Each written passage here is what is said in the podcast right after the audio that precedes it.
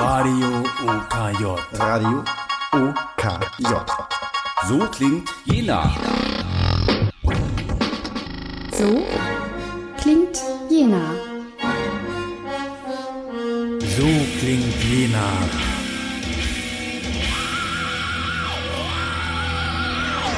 Täglich von 8 bis Mitternacht.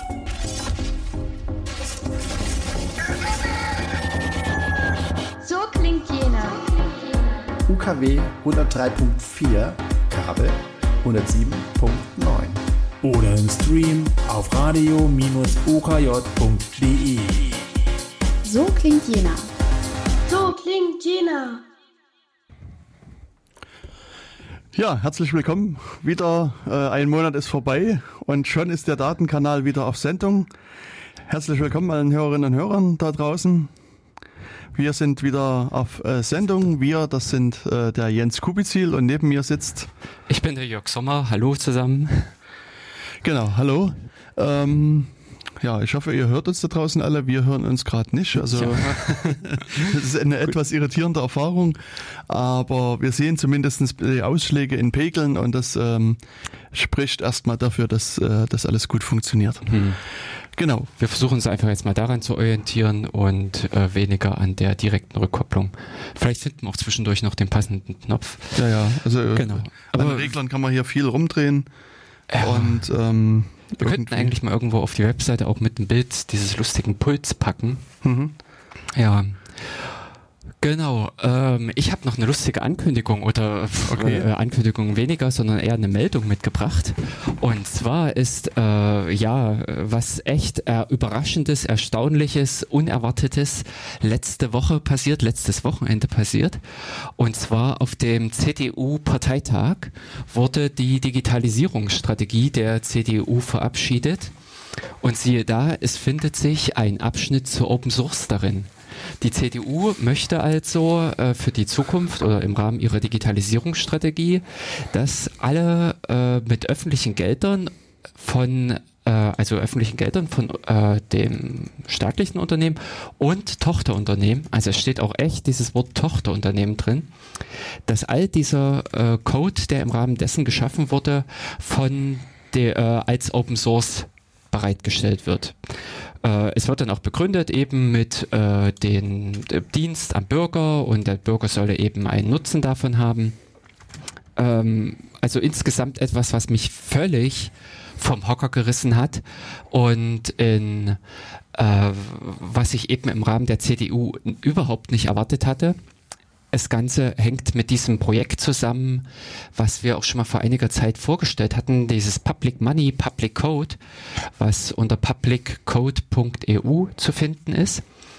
Ein Projekt, das vom, äh, Free, von der Free Software Foundation Europe äh, ja, initiiert wurde, was von der äh, Free Software Foundation vorangetrieben wird und äh, genau eben diese These äh, vorangebracht hat, dass Gel äh, Quatsch, das äh, Software, das Quellcode, der ähm, äh, mit der äh, mit öffentlichen Geldern finanziert wurde, der von äh, Behörden beauftragt wurde, von äh, auch, ich hoffe, eben in diese Richtung auch zum Beispiel Krankenkassen, also so in diese Digitalisierungsstrategie von, äh, der, von Jens Spahn, was aktuell für die Gesundheitssysteme angedacht ist dass all solcher Code, der auch ganz viel einfach entsteht, also für Gesundheits-App, für Bürgerplattformen, für äh, ja, also you name it,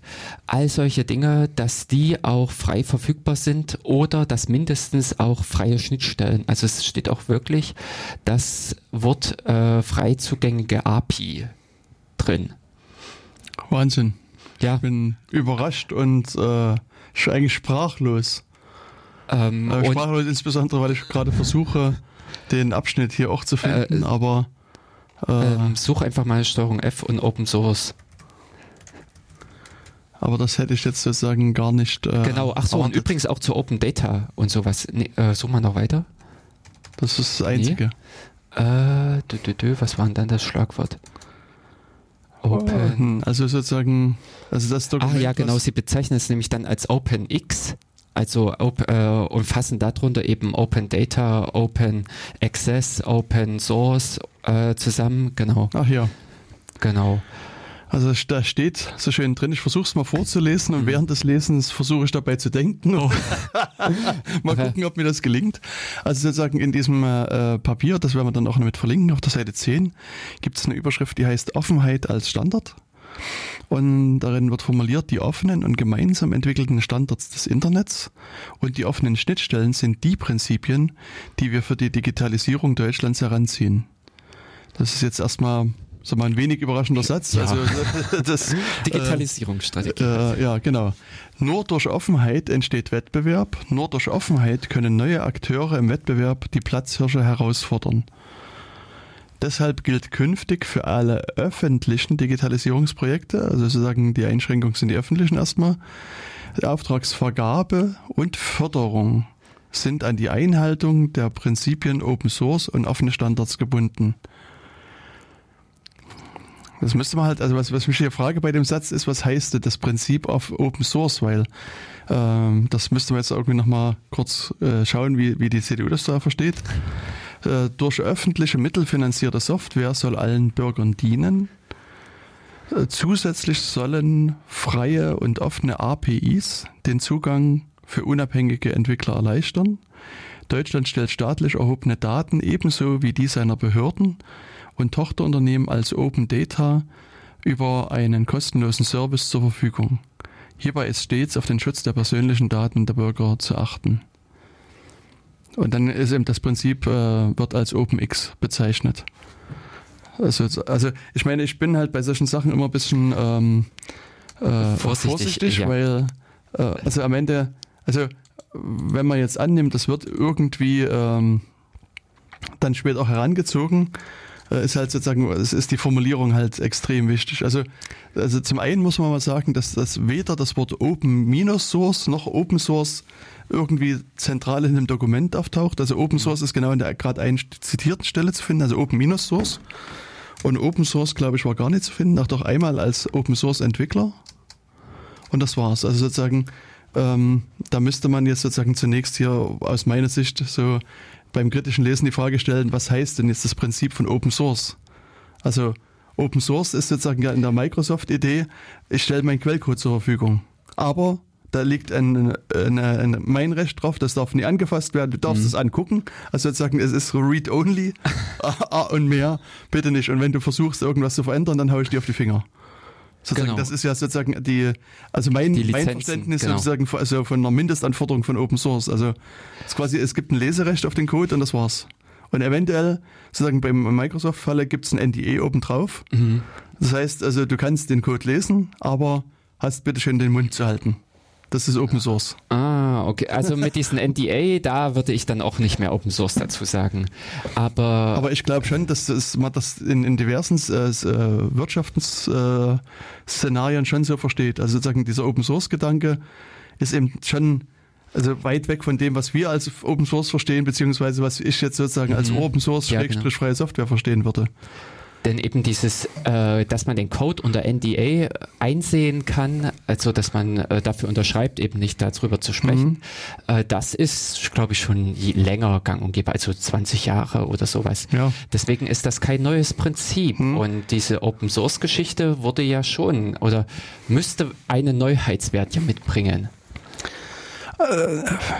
Man könnte jetzt immer so sagen, wir lesen gerade sozusagen in den äh, Papieren der CDU und ich weiß nicht, ob die CDU den Anspruch für sich hat, irgendeinen Neuheitswert äh, mitzubringen oder abzuschließen.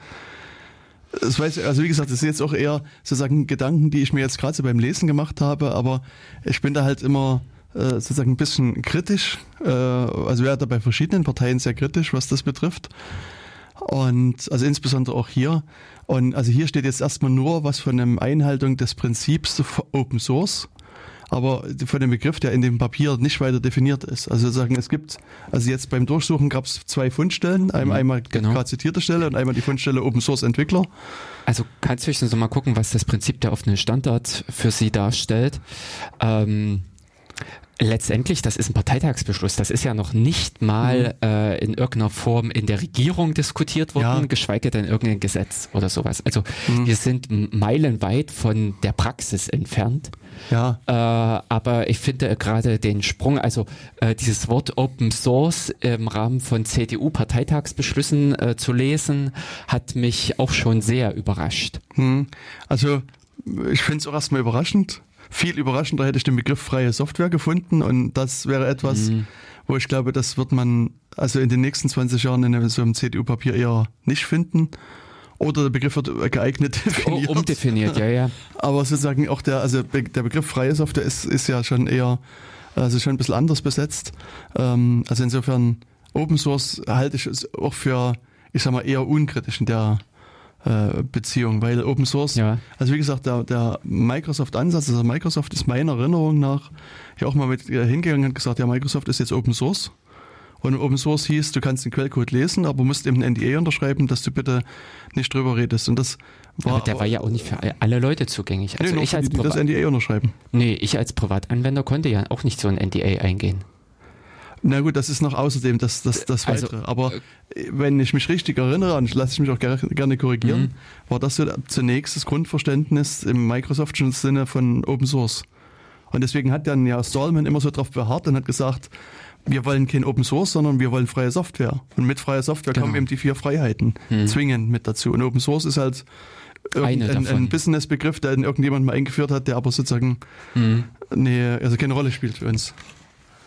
Ist zumindest also, zu meiner Erinnerung, genau. aber wie gesagt, das ist, ich bin da jetzt äh, ähm, halbwegs unvorbereitet äh, äh, hier in die Diskussion eingestiegen. Deswegen kann meine Erinnerung durchaus äh, beliebig äh, abweichen. Ich versuche gerade mal über die, äh, die genau allwissende Müllhalde da zu gucken.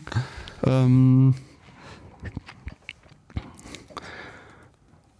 okay. Und also hier das also sozusagen die die Quellen, also das, was, was Wikipedia hier sagt, ist sogar noch ein bisschen äh, älter. Also die äh, sagen, sehen halt sozusagen die Vorlä also die, den Beginn da von, dem, von Open Source quasi schon in den 60er und 70er Jahren. Ähm, also und äh, dann später freie Software in den 80er Jahren und äh, machen so ein bisschen eine Referenz auf den äh, Netscape Navigator, der jetzt so als Mozilla Firefox quasi mhm. von vielen äh, verwendet wird. Und äh, ähm, äh, na, hier steht auch so, es wird ein, also der Marketingbegriff äh, frei, für freie Software, der Begriff von Open Source wurde flächendeckend im Marketing genutzt und war auch der Namensgeber äh, für die Open Source Initiative. Wurden Open Source Lizenzen geschaffen, tralala. Hm. Äh, ja, okay, also es steht jetzt nichts, nichts weiter da. Also ähm, dann, vielleicht ist meine Erinnerung auch falsch in der Richtung oder hier fehlt ein bisschen was. Ähm, ähm, nee, aber das äh, kann ich auch bestätigen, dass Open Source äh, von unterschiedlichen Akteuren äh, für ihre Zwecke geeignet interpretiert wurde. Dass eben schon alleine eben das Öffnen von Quelltext nur über äh, eben unter äh, äh, durch eine vertragliche Bindung als von denen als Open Source angesehen wurde. Hm. Und in, ja, da kann man im Prinzip nur sehen, was daraus wird. Äh, ich selbst habe die Nachricht halt über die FSFE bekommen, über den Newsletter und mhm. habe daher auch dem also weiß ich nicht, wie stark die dafür lobbyiert haben, ob die eventuell äh, auch gezielt derartige Begriffe dort eingestreut haben oder ob das etwas ist, was aus den Tiefen der CDU hochgekommen ist. Mhm. Also wenn die FSFE den Begriff Open Source dort eingetragen hat, dann sehe ich den schon als positiver, also positiver in unserem Sinne besetzt. Wenn es natürlich eben in äh, Open Source von äh, Autokonzern XY oder sowas ist, äh, dann wäre das vielleicht auch gar nicht so wirklich wahnsinnig offen. Mhm. Ähm, letztendlich, es ist eben ein Parteitagsbeschluss, es ist noch nicht mal irgendwie äh, dann richtig in eine Parteipolitik oder sowas übergegangen. Äh, ich kenne mich mit diesen politischen Szenarien oder Regularien auch nicht wirklich aus, wie sich, äh, wie sich sowas verhält. Denn äh, Parteipark, äh, Parteitagsbeschluss ist ja, glaube ich, auch einfach nur eine wahnsinnige Vorstufe. Hm. Genau, also äh, wir sollten uns vielleicht erstmal freuen, dass das da drin steht, glaube ich. Aber ähm, also auch wenn man den Satz hier nochmal liest, dass die Auftragsvergabe und Förderung sind an die Einhaltung der Prinzipien Open Source und offene Standards gebunden. Es ist also ist schon eigentlich noch weit vor der Diskussion, was versteht die CDU als Open Source. Ist die Frage, was mhm. ist denn das Prinzip Open Source? Ist das Prinzip, wir wollen immer Open Source einsetzen? Weißt du, was, was sozusagen mhm. eine sehr weiche Formulierung wäre, oder wir müssen Open Source einsetzen? Ich hätte. Also, mhm. das wäre es jetzt, oder also nicht, genau. nicht einsetzen, sondern fördern. Es geht ja um Auftragsvergabe und fördern. Also wir fördern ausschließlich Projekte, die Open Source machen. Oder wir streben an, Open Source Projekte zu fördern. Könnte auch ein Prinzip sein. Nee, das glaube ich nicht. Oder ähm, ja, wir, wir sind bemüht, äh, äh, Open Source Projekte zu fördern. Also wie gesagt, also man kann jetzt genau. sagen, bei dem Prinzip, dass schon das alleine verschieden gestaffelt ausformulieren und und dann sagen, okay, auch wenn ich jetzt sage, ich bin bemüht, Open Source Projekte zu fördern und nur Aufträge dazu vergeben, äh, kann es in der Konsequenz sein, dass ich keinen einzigen Open Source Auftrag am Ende vergebe und fördere, hm. weil ich mich zwar bemüht habe, aber leider waren die kommerziellen Anbieter immer viel besser und haben meinen Ansprüchen genau. immer besser genügt. Und, und das, also, wie gesagt, das, das, ähm, ich weiß das. Ich denke, sozusagen einen Schritt vorher müsste man sich sozusagen erstmal angucken, was heißt denn das Prinzip Open Source und offene Standards, ehe man dann äh, sich mhm. sozusagen über Open Source dann nochmal speziell Gedanken macht. Also wenn man diese Sätze so auseinanderpflückt, dann würde ich eben sagen, es steht drin, äh, deshalb gilt künftig für alle ja, na, Digitalisierungsprojekte. Genau. Also man hat das, das, schon eingeschränkt. Man redet nur über Digitalisierungsprojekte und nicht über reguläre Projekte. Ja, stimmt, das ist ja auch nochmal eine Einschränkung. Also, äh, und so ein Kram. Sieht, also am Ende bleibt, bleibt irgendwie sehr wenig übrig, eventuell. Mhm. Also am Ende ist es wirklich sozusagen ja der, der Wille, der dahinter steckt. Also wenn, wenn man diesen, diesen Ansatz jetzt entsprechend wirklich verfolgt und sagt, für öffentliche Digitalisierungsprojekte und Digitalisierung ist ja quasi jetzt überall, alle machen Digitalisierung. dann äh, äh, fühle ich mich an das Prinzip auch gebunden. Mhm. Und sozusagen mein Prinzip als Vergeber heißt jetzt, ich fördere ausschließlich Open Source Projekte. Dann wäre sozusagen das in unserer Vorstellung das Optimum, beziehungsweise ich würde vielleicht noch weitergehen, sage ich fördere ausschließlich frei und, und Open Source Software mhm. Und dann wäre das sozusagen für uns das, was, was wir sozusagen mit der Meldung verbunden haben, glaube ich. Oder das, was ich auch mit der Meldung verbinden würde, dass man eben quasi jetzt auf, auf die Schiene springt. Aber mhm. sozusagen der, die Formulierung des Satzes ist aus meiner Sicht so offen, dass ich auch sagen kann, okay, ich, ich schreibe in meine Ausschreibung mit rein, äh, Open Source Software ist sozusagen Förderprinzip, genau, sozusagen, wir, wir fühlen uns an das Prinzip Open Source gebunden. Aber dann könnte es zum Beispiel sein, dass sich jetzt hier nur kommerzielle Hersteller bewerben. Das wäre jetzt Fall Nummer mhm. eins. Denn dann ist es sozusagen einfach zu argumentieren und zu sagen, okay, es haben sich keine Open Source Leute ge gefunden, Pech mhm. gehabt. Oder ich konstruiere eine Ausschreibung so, dass da sich nur bestimmte kommerzielle Hersteller überhaupt die Anforderungen erfüllen, dass Open Source Hersteller mhm. wegfallen. Dann habe ich sozusagen mich bemüht, Open Source mit einzubinden, genau. aber leider haben die die Waren Qualitätsansprüche nicht erfüllt und deswegen mussten wir zu unserem großen Bedauern ja, an genau. diesem Prinzip abrücken. Also, äh, also ich denke, dass das sozusagen, das ist hinreichend weich formuliert, dass, dass man in, in vielerlei Richtungen hier äh, äh, laufen kann. Und ich meine, was man, glaube ich, sozusagen jetzt als äh, freie Software-Lobbyist hm. tun sollte, also auch, so, auch ich sag mal, auch du und mich würde ich da durchaus als, als Lobbyisten verstehen, auch wenn wir jetzt nie mit einem dicken Mercedes abgeholt werden und von Richard Stallman persönlich im Bundestag chauffiert werden oder was auch immer. Also, dass wir einfach auch sozusagen mit, mit CDU-Politikerinnen und Politikern reden und denen sozusagen auch mit Hinweis auf den Beschluss mal klar machen, was ist denn freie Software und was das ist, ist das Gute daran und ähm, also auch vielleicht da sozusagen den Leuten diese Idee von freier Software einpflanzen, dass, dass da auch sozusagen hier so ein zartes Pflänzchen aufgeht, was dann irgendwann später äh, gepflückt wird. Wir haben ja noch kein Thema für die Dezember-Sendung. okay, dann werden wir jetzt alle CDU-Politikerinnen äh, und Politiker Thürings einladen und ein freies Softwaregespräch führen. Äh, ja, nicht alle oder also der, der Lust hat. Das wäre eine interessante Sache. Also genau. äh, insofern. Wir machen ein freies Software-Interview mit äh, allen CDU.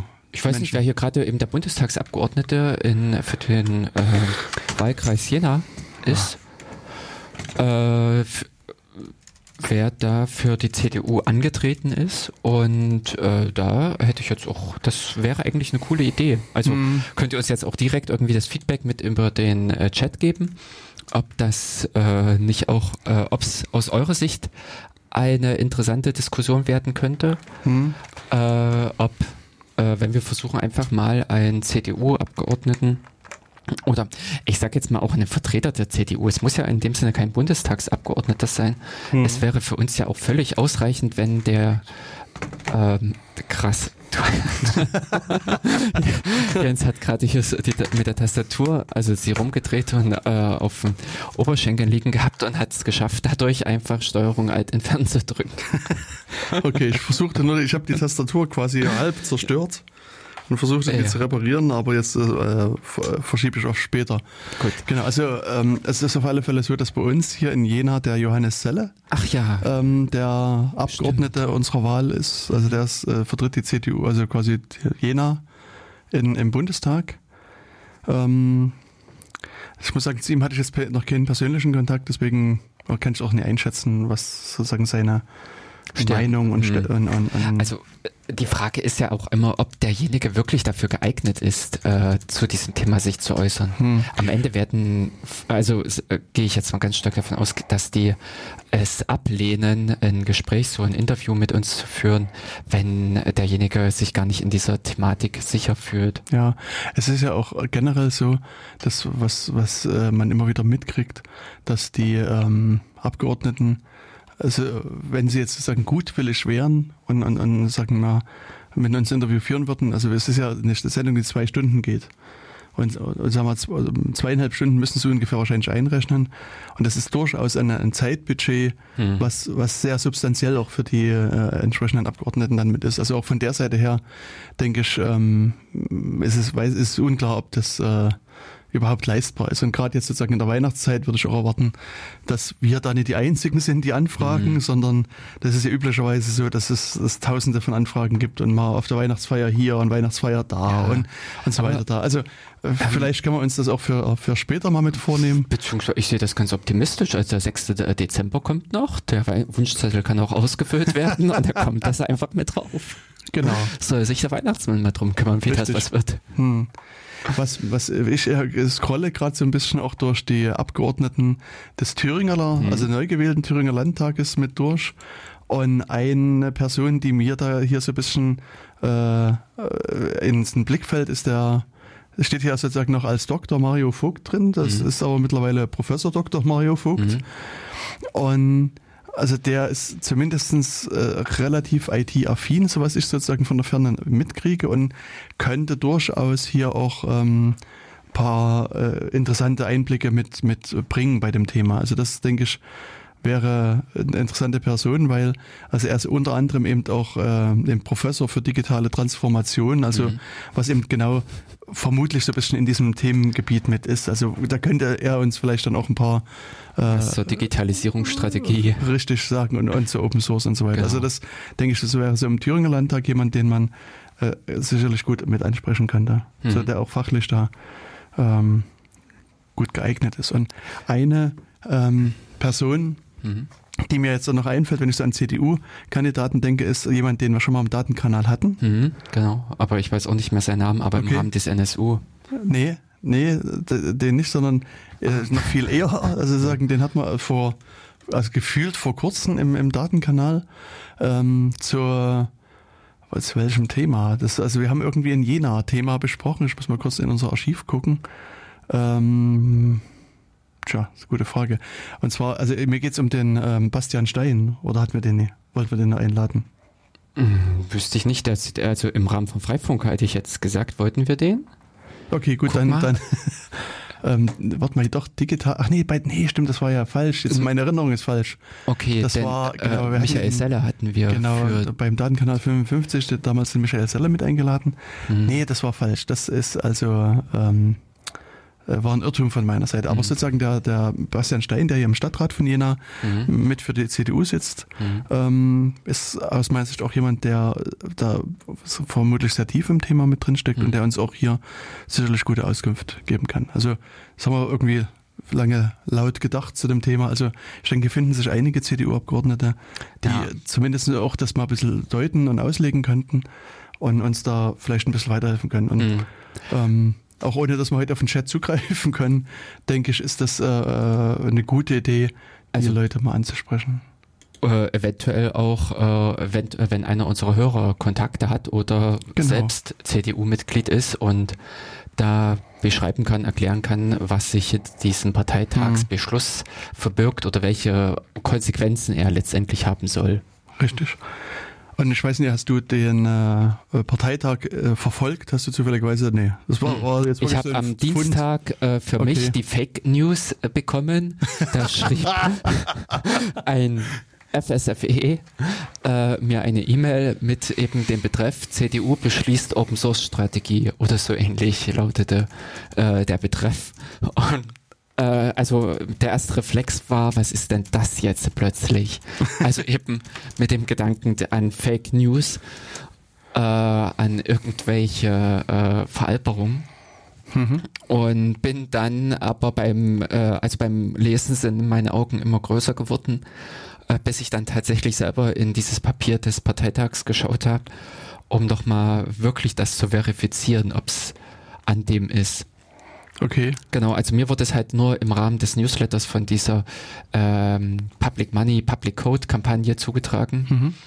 Äh, insofern auch gerade nochmal die Werbung dafür, wer also noch nicht da unterzeichnet hat und wer sich auch gerne dafür einsetzen möchte, dass äh, eben Software, die durch Beauftragung von Verwaltung, Behörden oder in irgendeiner anderen Form öffentlich finanziert wird, dass die dann eben auch als Quelltext offen den Bürgern zur Verfügung steht, auch wie wir halt es vorhin erläutert haben, mit den entsprechenden Freiheiten, diese Software weiter nutzen zu können. Also, dass man nicht nur den Quelltext sich angucken darf und ja, das war's, sondern dass es auch noch so weit geht, dass man auch den Quelltext modifizieren und in angepasster Form weiterverwenden oder äh, veröffentlichen kann. Das ist eigentlich so die Forderung, die hinter freier Software steht.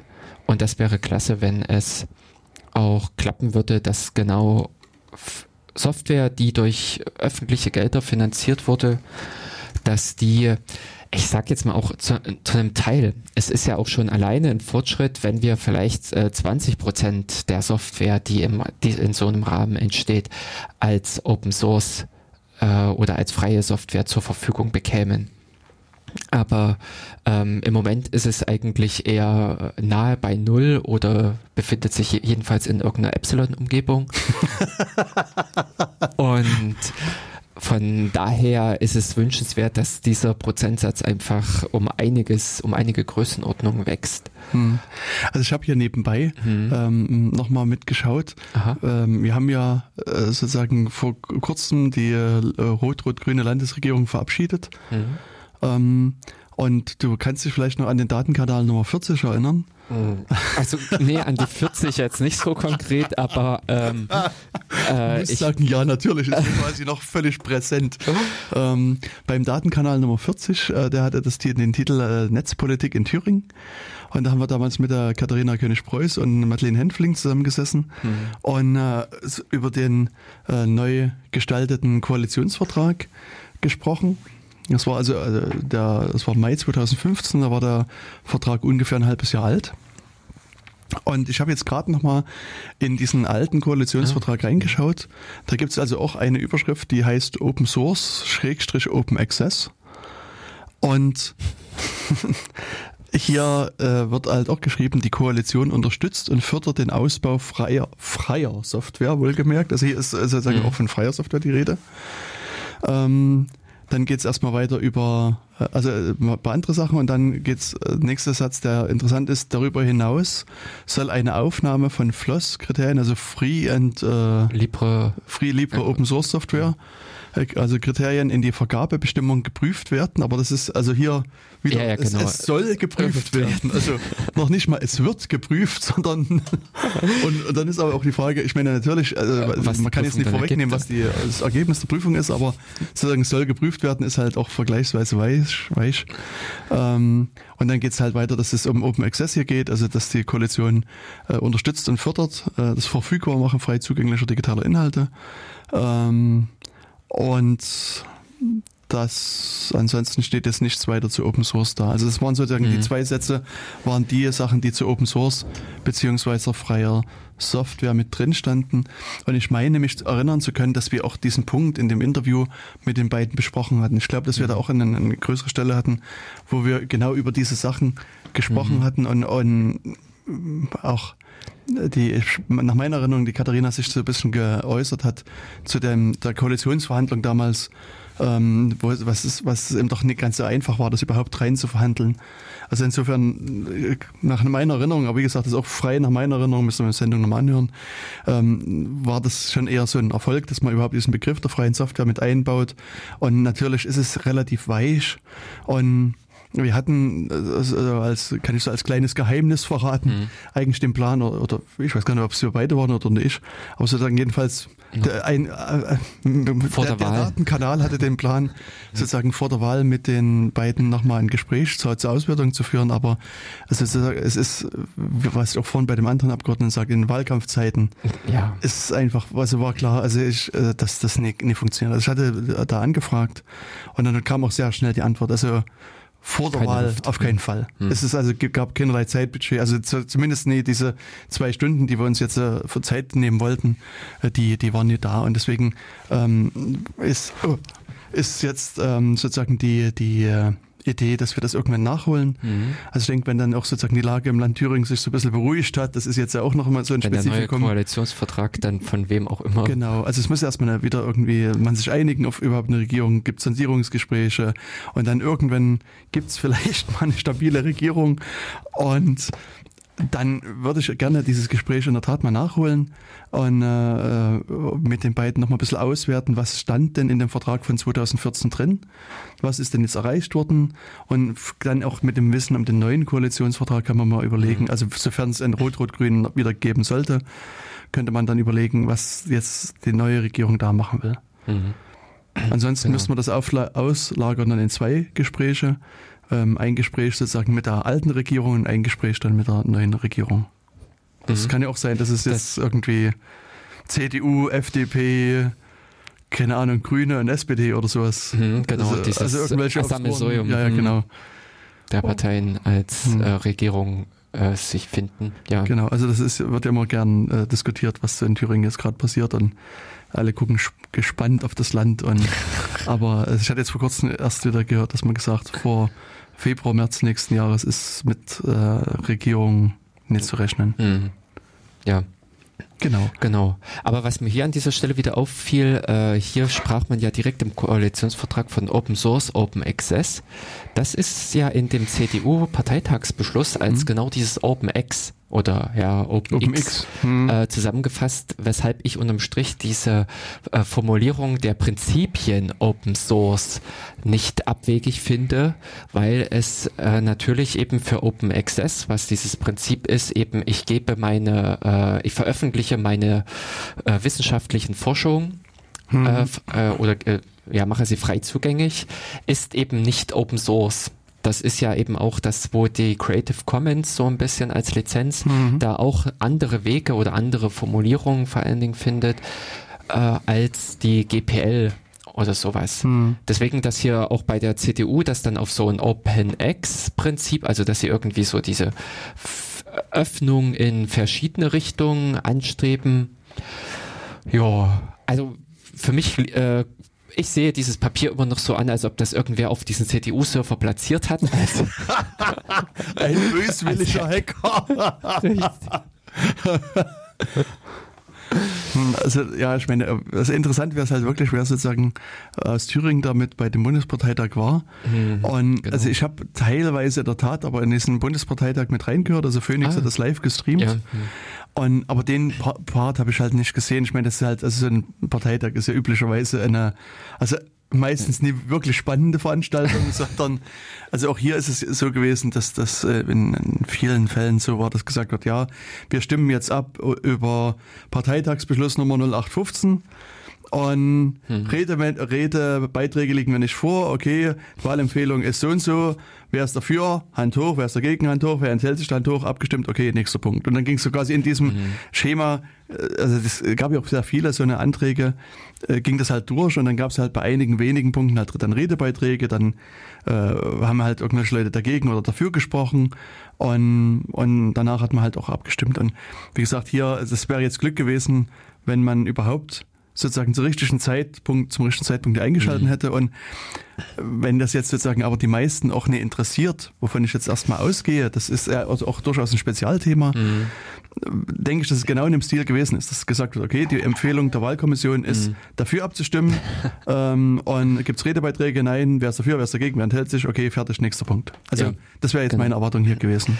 Mich würde persönlich noch interessieren, wer das formuliert hat. Irgendwer muss ja diesen Paragraphen verfasst haben, also so als Text formuliert haben. Und da wäre es interessant, äh, was, welche Person stand dahinter und eventuell welche Intention ist daran zu erkennen. Also unter Umständen, also das sehe ich jetzt nicht als abwegig, dass auch in CDU-Kreisen äh, Open Source Anhänger oder freie Software Anhänger gibt äh, und dass sie das da auch reingeschmuggelt haben. Ja, ich meine, es ist, ich meine, das ganze Thema Open Source ist ja durchaus, also hat ein bisschen mehr an Bedeutung gewonnen. Also ich denke, Ja, das muss man auch. das, da das ist ja jetzt nie, nie abwegig, das Ganze. Also da brauchen wir ja nur die Wandlung von Microsoft angucken. Also Zum Beispiel. ja, also insofern ähm, kann es schon Leute geben, die das, das äh, auch äh, da ordentlich reingesteuert haben. Und ich muss sagen, ich habe jetzt auch sozusagen über diese äh, Wege da innerhalb des Parteitages keinen Einblick. Es ist nur, gab irgendwie eine Wahl, ne, keine Wahlprüfungskommission, aber sozusagen so eine Wahlvorschlags-, Entscheidungs- Prüfkommission. Also die hat irgendwie einen speziellen Namen, Ja. wo jetzt me- meine Annahme wieder ist, dass man sozusagen als Person so einen Antrag einreichen konnte. Und der hat dann dort seine Runden gedreht, ist vielleicht noch ein bisschen geschliffen worden, ein bisschen gut formuliert worden und ist dann irgendwie mit da eingepflegt worden. Das weiß ich aber nicht. Es kann auch sein, dass es, vielleicht meine CDU ist ja auch eine Riesenpartei, dass es da sozusagen, man äh, so einen Antrag einreichen kann, dann wird er vielleicht vorab gestimmt und erst wenn du sozusagen über verschiedene Landesverbände ein bestimmtes Mindestquorum erreichst, dass der dann überhaupt reinkommt. Also das, das weiß ich auch nicht. Das jetzt sind jetzt nur wirklich reine Annahmen. Genau. Das müsste man nochmal äh, nachlesen. Weil ich denke halt auch bei äh, so ein paar mehreren hunderttausend Mitgliedern wird ja jeder und sein Hund irgendwie einen Spezialantrag haben. Und ich vermute, da kommen viele Anträge, die es bis in so ein Papier nie schaffen werden. Das heißt, es wird irgendwo, gibt es eine Vorfilterfunktion, die erstmal Sachen rausfiltert und, und dann, ähm, der hat es halt sozusagen über die vermutlich existierenden Vorfilter geschafft. Ja. Und dann ist er sogar darüber abgestimmt worden. Mhm. Und was man eben auch gemerkt hat bei der äh, bei dieser Abstimmung zu den einzelnen Vorschlägen, dass es wirklich genau darum ging, um die Formulierung, dass da sozusagen, also wenn da drin steht sollen, dann ist es genauso gemeint, weißt du? Und wenn Ja. da drin steht müssen, dann ist es eben auch müssen gemeint, weißt du? Und das, und das also genau, genau um diese Worte gab es eben Diskussionen. Und das war auch so die Argumentation von dieser Kommission zum Teil, also weil da war, wurden Vorschläge halt kritisiert, die den Abgeordneten zu weit gingen und die äh, quasi zu viel Pflichten da auferlegten. Und dann haben die eben gesagt, naja, aber es steht hier explizit meinetwegen sollen drin oder dürfen oder irgend sowas. Und, Ja. und das ist eben genauso gemeint und es ist halt offen äh, und äh, Mhm. deswegen, oder können, weißt du, können wäre nochmal eine Abschwächung. Mhm, genau. Also das ist letztlich wie beim, wenn du einen RFC schreibst, weißt du? Das Ja, ist, genau. ist, und genau diese Diskussion gab es halt hier auch. Und deswegen glaube ich, muss man eben das auch wirklich sozusagen lesen, wenn hier drin steht, durch öffentliche Mittel finanzierte Software soll allen Bürgern dienen. Weißt du? Es soll den Bürgern dienen. Also das ist sozusagen, das ist sozusagen so eines der Schlüsselworte. Und, und ja, äh, also deswegen, da sehe ich eigentlich eher diesen vorhergehenden ab. Ja. Aber genau, es ist äh, mitnichten ein Gesetz. Also es Richtig, ist mitnichten genau. irgendwie ein Strategiepapier. Also oder äh, oder ja, Gesetzesvorschlag oder irgendwas ja, anderes. Also es kommt aus keinem Ministerium.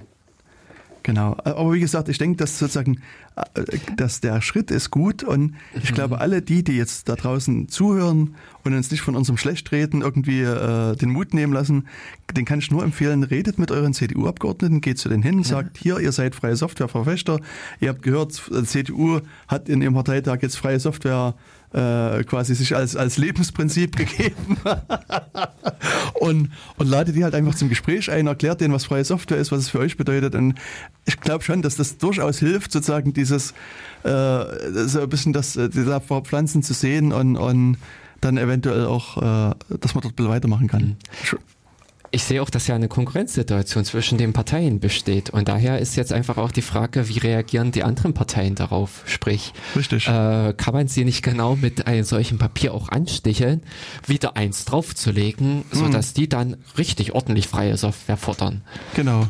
Also, dass eventuell äh, die SPD aus Angst noch mehr Anhänger zu verlieren, dass die ganzen Linux-Nutzer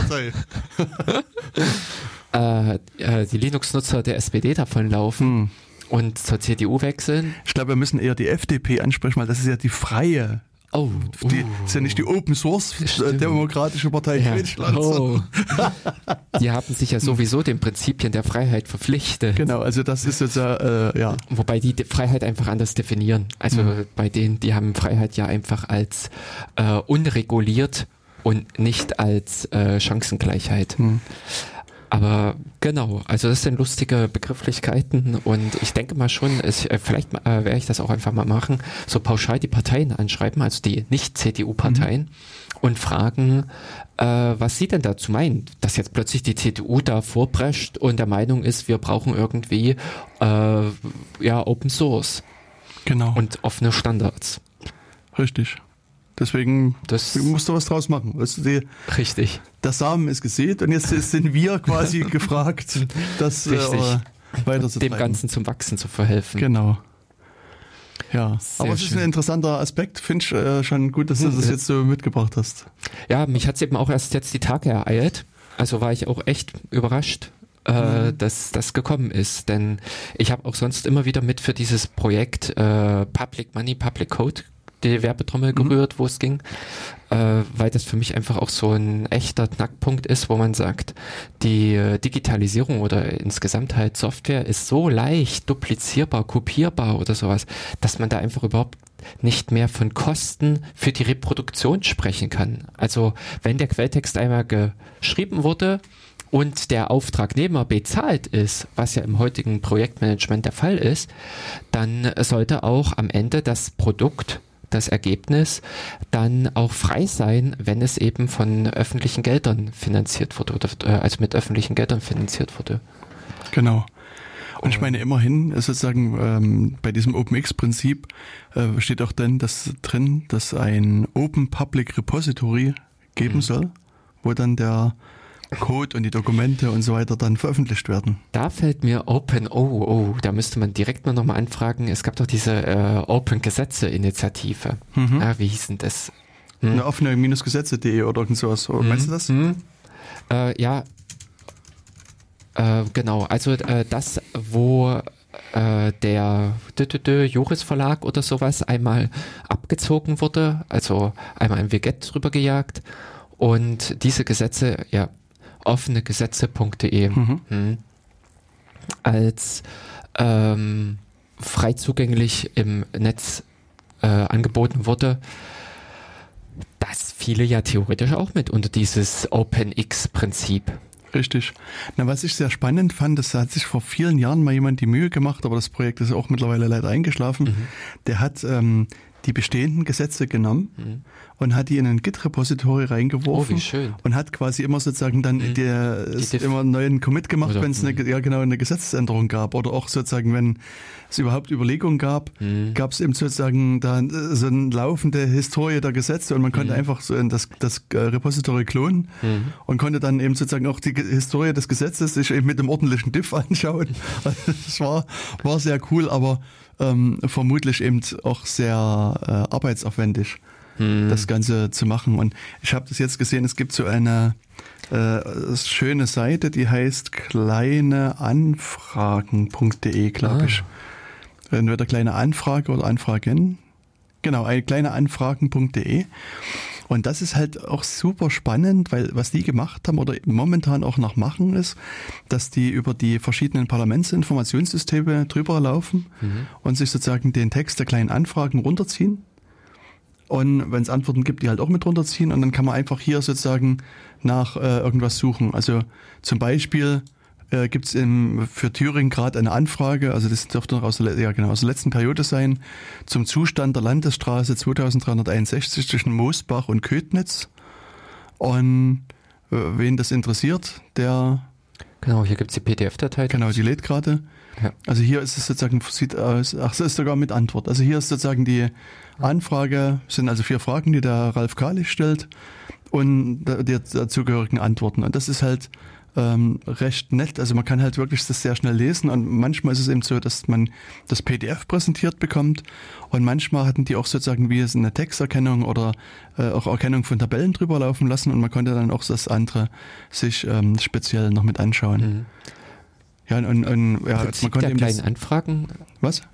Also die kleine Anfrage an sich ist ja etwas, was die Oppositionsparteien immer an die Regierungs äh, an die Regierung was jeder quasi, also jeder auch auch die Regierungspartei, also die sozusagen im Landtag das kann auch die Linke die Regierung fragen. Also sagen, Ach so, das ist ja, stimmt. Also jede Partei, die da vertreten ist, oder ich glaube jeder, jeder Abgeordnete, muss man genauer sagen, kann die Regierung fragen. Weil, also im letzten Thüringer Landtag gab es, ich glaube, am Ende drei oder sogar vier fraktionslose Abgeordnete. Hm. Und, und die haben natürlich auch das Recht, da ähm, Fragen zu stellen. Und man konnte eben bei der Seite hier kleinanfragen.de dann eben das nach Bundesland filtern, eben jetzt in unserem Fall nach Thüringen. Und ähm, dann ist es eben hier auch so, dass man hier das Netz nach äh, diversen Ministerien, die angefragt mhm. werden, noch filtern kann und nach den diversen äh, Fraktionen, die äh, da sind. Also das sieht, sieht man eben auch ganz deutlich, dass die Linke, die ja letztes Jahr Regierungsfraktion war, die hat knapp 800 Anfragen an die Regierung quasi gestellt. gestellt. Ja. Also das äh, ist, mhm. ist sozusagen in der Tat etwas, was äh, eine Rolle spielt. Also äh, Bündnis die Grünen hat 150, SPD 96, also sagen wir mal rund 1000 Anfragen haben sie sozusagen an sich selbst gestellt, wenn man das mal so, so mhm, ausdrücken will. Genau. Ähm, aber die, die Opposition in dem Fall, also AfD und CDU, die haben halt natürlich dann wesentlich mehr Anfragen genau, entsprechend auch formuliert. Mhm. Richtig. Genau, und, und auf jeden Fall ist, ist es diese, die Seite fand ich halt super spannend, weil man eben hier nach Land äh, suchen kann, aber man kann eben länderübergreifend auch mhm. nach Themen suchen und, und das ist halt, äh, fand ich super äh, äh, schön. So. Ach, äh, geht's auch vom Bundestag? Brr, Denn es wäre ja nicht nur ja, geht ja vom Bundestag, okay, ist auch dabei. Äh, nicht nur die Länder interessant, sondern eben auch, äh, was Richtig. passiert im Bund. Mhm. Genau. Und da ist es aber eben jetzt so, dass die, die diversen Parlamentsinformationssysteme wohl umgestellt werden mhm. und die müssten einen Großteil des Codes der Seite umschreiben. Mhm. Und haben sie gesagt, also das ist letztlich niemanden haben, der das macht, im Wesentlichen. Okay. Und deswegen wird die Seite quasi abgeschaltet. Ist denn der Code Open Source äh, äh, frei? Ähm, jein, weiß nicht. Äh, war ein ehrenamtliches Projekt der Open Knowledge Foundation, oh schade. Also vermutlich ja, aber ich weiß nicht. Hm. Ähm, wo müsstest du halt mal gucken? Müsste man mal suchen, ja, ob es irgendwo den. Hier gibt es eine API dazu. Also den Schritt gibt es. Äh, ja. Okay, dü, dü, dü, ja, ja, unter also Umständen also, kann man da auch sich äh, irgendwie den Code beschaffen und hm. äh, noch ein bisschen vielleicht daran das ganze Ding fortführen. Ja. Hier ist, hier ist bei GitHub, siehst du? Ah, okay. Also da kannst du dann dich äh, austoben. Ja, okay, hier ist kleine Anfragen und das Ganze ist ein, es gibt ein Docker-Image dazu und äh, dü, dü, dü, Rails, in Ruby, so ist also oh. also hier steht zumindest was von Rails. Ja, nee, klick mal hier oben auf die bunte Leiste, bei, nee, genau auf die bunte Leiste äh, nicht auf die, nee, nicht die Commits, sondern wirklich dieses bunte Ding, der bunte Strich. Das hier? Hm? Ah, okay, na trotzdem Ruby. Also zu 62 Prozent äh, in Ruby, äh, 24 oder 25 Prozent JavaScript. Okay. Genau. Na und Ruby war ja auch eine deiner Lieblingssprachen. Genau, könnte man äh, da mal wieder die äh, Finger reintauchen hm. und gucken. Ja, also Aber schade im Prinzip, dass es wirklich mit so einer Umstellung der Schnittstelle dann genau an sowas scheitert. Aber wer weiß, wie viel da umstrukturiert wurde. Also es klang zumindest wirklich nach einigem Aufwand ähm, Genau. und ja, Naja. Richtig, also äh, pff, es ist irgendwie in Bewegung gekommen. Also vielleicht äh, passiert auch Ja. wirklich in Deutschland was, dass wir zu einem äh, etwas offeneren, äh, was ich halt auch sehr transparenterem Land Mhm. werden. Es ist ja schon alleine interessant, nur äh, zu sehen, was macht die App, die Software oder sonstiges. Äh, da muss man auch nicht mal unbedingt dran rumfummeln dürfen oder wollen, sondern schon alleine nur zu erfahren, wie und was da ab, äh, also was passiert. Genau. Genau. Und ich meine, weil du gerade auch transparent sagst, das, äh, Thüringen hatte jetzt das Transparenzgesetz verabschiedet Mhm.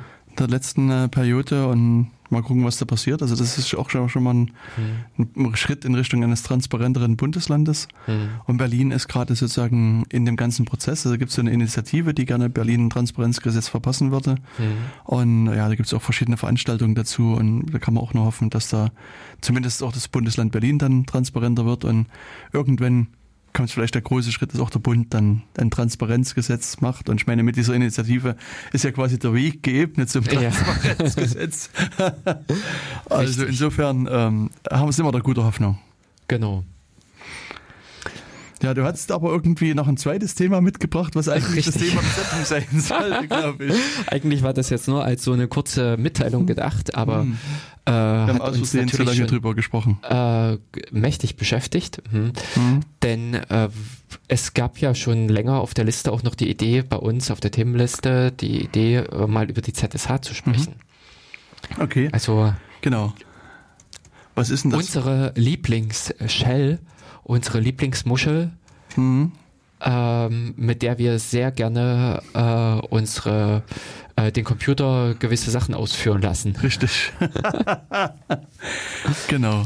Also das ist in der Tat so, dass äh, die Z-Shell eine Shell ist. Und da wäre jetzt noch zu fragen, was eigentlich eine Shell Genau, ist. mhm, das ist Eine Muschel. ähm, genau, da müssen wir sozusagen vielleicht erstmal anfangen, uns äh, zu überlegen, was, was eigentlich so eine Shell macht. Mhm. und was es da draußen eigentlich gibt, warum es überhaupt noch sowas gibt. Also wir werden ja dann vielleicht noch sehen, dass so eine Mhm. Z, diese, die Shells irgendwie schon hunderte von Jahren alt sind.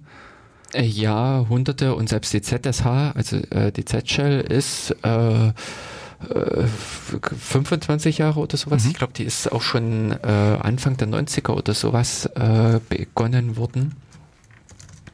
Und in, äh, ja, also im, äh, im Grunde können wir, oh, oh 30 Jahre. äh, ja, also äh, na, äh, Erscheinungsjahr 1990. Das Mhm. heißt also, nächstes Jahr hätten wir dann äh, 30-jähriges Bestehen, sogar Richtig. im Februar. Ach nee, falsch. Das, nee, ich habe mich jetzt Nee, nee. verguckt. Äh, genau, aber irgendwann im Jahre 2020 feiert die Z-Shell ihr 30-jähriges äh, Bestehen. Genau, und äh, grundsätzlich bei einer Shell, bei einer Unix-Shell spricht man halt einfach von einem Programm, das dem Anwender, dem Nutzer es ermöglicht, mit Hilfe von Befehlen den Computer zu steuern. Hm. Der Computer ist ja äh, auch, bringt gewisse kleine Hilfsprogramme mit. Das ist halt auch so diese Unix-Philosophie. Viele kleine Helferlein, die man auch auf geschickte Art und Weise miteinander kombinieren kann und äh, dadurch Aufgaben, alltägliche Aufgaben erledigen kann, bis hin aber eben auch zu komplexen Programmen erstellen kann, also auch eben dann sogenannte Shell-Skripte schreiben Hm. kann, also eben in Progra eine Datei, ein Quelltext, in dem die Befehle alle der Reihe nach äh, abgearbeitet werden, äh, mit auch unterschiedlicher Programmlogik, so richtig Verzweigungen, Schleifen, was man an sich eben auch von richtigen Programmiersprachen kennt. Ähm, denn als Pendant dazu im Windows-Bereich äh, existierte dieser DOS-Kommando-Interpreter, diese äh, CMD-Exe, der ja, oder früher war es die Command-Com, genau, dieses Ding, ähm, was äh, sehr einfach gehalten ist in den Möglichkeiten. Und dagegen ist das, sind diese ganzen Unix-Shells wahre Wunder Werke. Genau. Also die bringen um einiges mehr an äh, Möglichkeiten und Funktionen mit. Ja, das stimmt. Also so wenn wenn ihr keine Vorstellung habt, was eine Shell ist, dann erinnert euch oder versucht euch zu erinnern an die verschiedenen äh, Hacker- und Cyberfilme, die ihr vielleicht mal so gesehen habt. Da sitzen dann irgendwelche Typen vor schwarzen Fenstern und geben Befehle ein und dann rasen irgendwelche Buchstaben über den Bildschirm.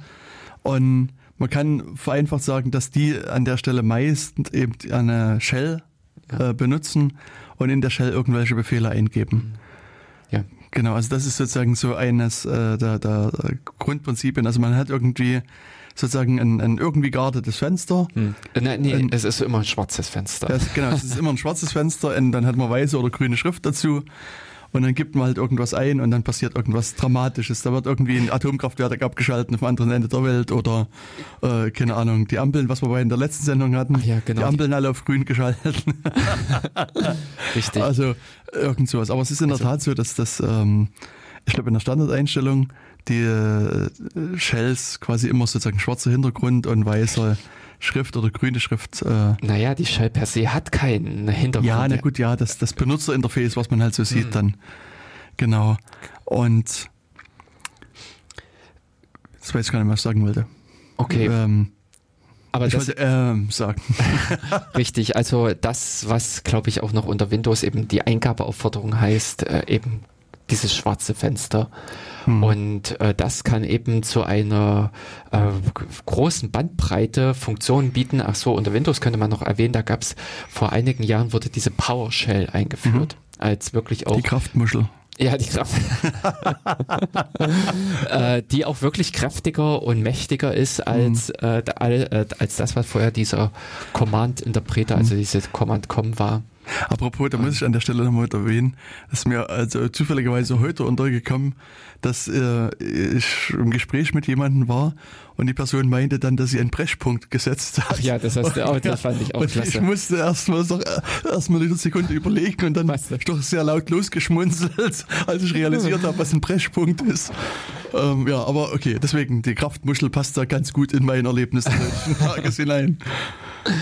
Ja, genau. Also im Wesentlichen, denke ich, kann man sagen, dass man in so eine Shell erstmal irgendwie, also in diese Oberfläche, die man da sieht, in das schwarze Fenster, da irgendwelche Befehle eingibt. Und der Computer führt die dann aus. Beziehungsweise, Befehle, beziehungsweise es ist eben äh, die Möglichkeit, also äh, Programme aufzurufen. richtig, ja, genau.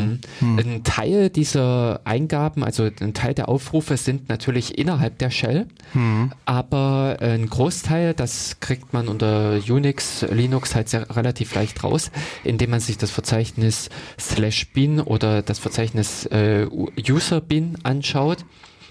Das, äh, was dort alles an Programmen liegt, also an ausführbaren Code.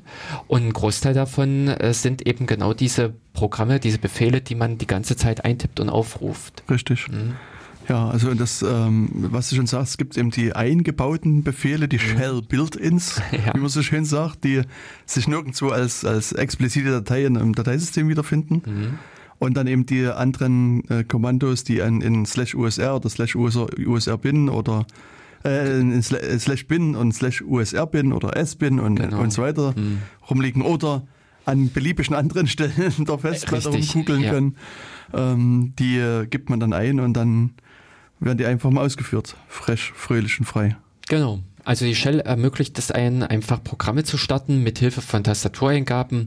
Im Grunde äh, das äh, Gegenteil zum Klick. Also so wie im Prinzip jemand anders auf dem Desktop das Programm hat und da Klick-Klick macht, ähm, so startet eben die Shell im Befehl auf Tastendruck. Mit dem Vorteil eben, dass man bei dieser Tastatureingabe auch noch mehr machen kann. Das ist ja gerade das Coole an dieser Shell im Vergleich einfach zu einer grafischen Oberfläche, dass man äh, eine vielfältige Art äh, von Möglichkeiten hat, die Programme zu starten und miteinander zu kombinieren. Ja, Na, noch bevor man sie kombiniert, glaube ich, ähm, kann man auch die Befehle, die man da startet, also die haben in der Regel eine äh, sehr reichhaltige Zahl an Optionen mit dabei. Also schon das alleine macht es äh, sehr interessant. also ich weiß sozusagen, an, wenn ich so an meine Anfangstage zurückdenke, da habe ich immer noch sehr aufmerksam die Hilfeseiten gelesen, die Man-Pages und was mir da nach wie vor in Erinnerung geblieben ist, ist, dass der Befehl ls, Hm. der sozusagen einfach Verzeichnislistings oder Dateilistings erstellt. Und da gibt es also aus meiner Sicht nahezu zu jedem Buchstaben des Alphabets eine Option dazu. Also da kann man Hm. sozusagen ls und dann irgendwie minus einen Satz hinschreiben oder, also, oder ein Wort. Hm. Und das äh, führt zu einer regulären äh, Kette von, von Optionen, genau die dann ausgeführt werden. Und dann äh, ist die Ausgabe von dem ls-Befehl halt wirklich jeweils viel anders, also zum Teil anders. Genau. Und, und das ist sozusagen erstmal, was man mit eingibt und dann ist sozusagen zu, dann nach dem Befehl kann man eben auch noch irgendein Argument ab, angeben, dass man jetzt, wenn man an ls denkt, sich die Inhalte eines bestimmten Verzeichnisses zum Beispiel anzeigen will. Also viele machen das ja so, die geben cd ein in das Verzeichnis und danach geben sie ls ein. Aber man könnte jetzt auch einfach ls und das Verzeichnis eingeben und hätte eine ähnliche Ausgabe. Und und, so ist es so äh, viel, dass das eben Befehle, also quasi aus dem Kommando selbst bestehen, an einer oder mehr, mehr Optionen und noch irgendwelche Argumente, die man mit übergeben kann. Und Genau, indem man die, äh, wo, wodurch man die Ausführung des Programms halt äh, variieren kann, richtig, was eben so einfach dann immer diese Überlegenheit der äh, Kommandozeile gegenüber von grafischen vorgefertigten Systemen äh, darstellt. Und ähm, bis dahin einfach auch geht, dass man innerhalb von vielen Kommandozeilenprogrammen auch sich darauf geeinigt hat, dass sie über gewisse Kommunikationskanäle, also über Standardeingabe, Standardausgabe kommunizieren. Und genau das macht es dann halt möglich, Daten von einem Programm in ein anderes Programm überzuleiten. genau. Ja, Genau, das ist dann nochmal sozusagen der weitere Vorteil, dass ich nicht nur einen Befehl eingebe und kriege dann irgendwas, also wenn ich wieder bei meinem ls-Befehl bin, Ja.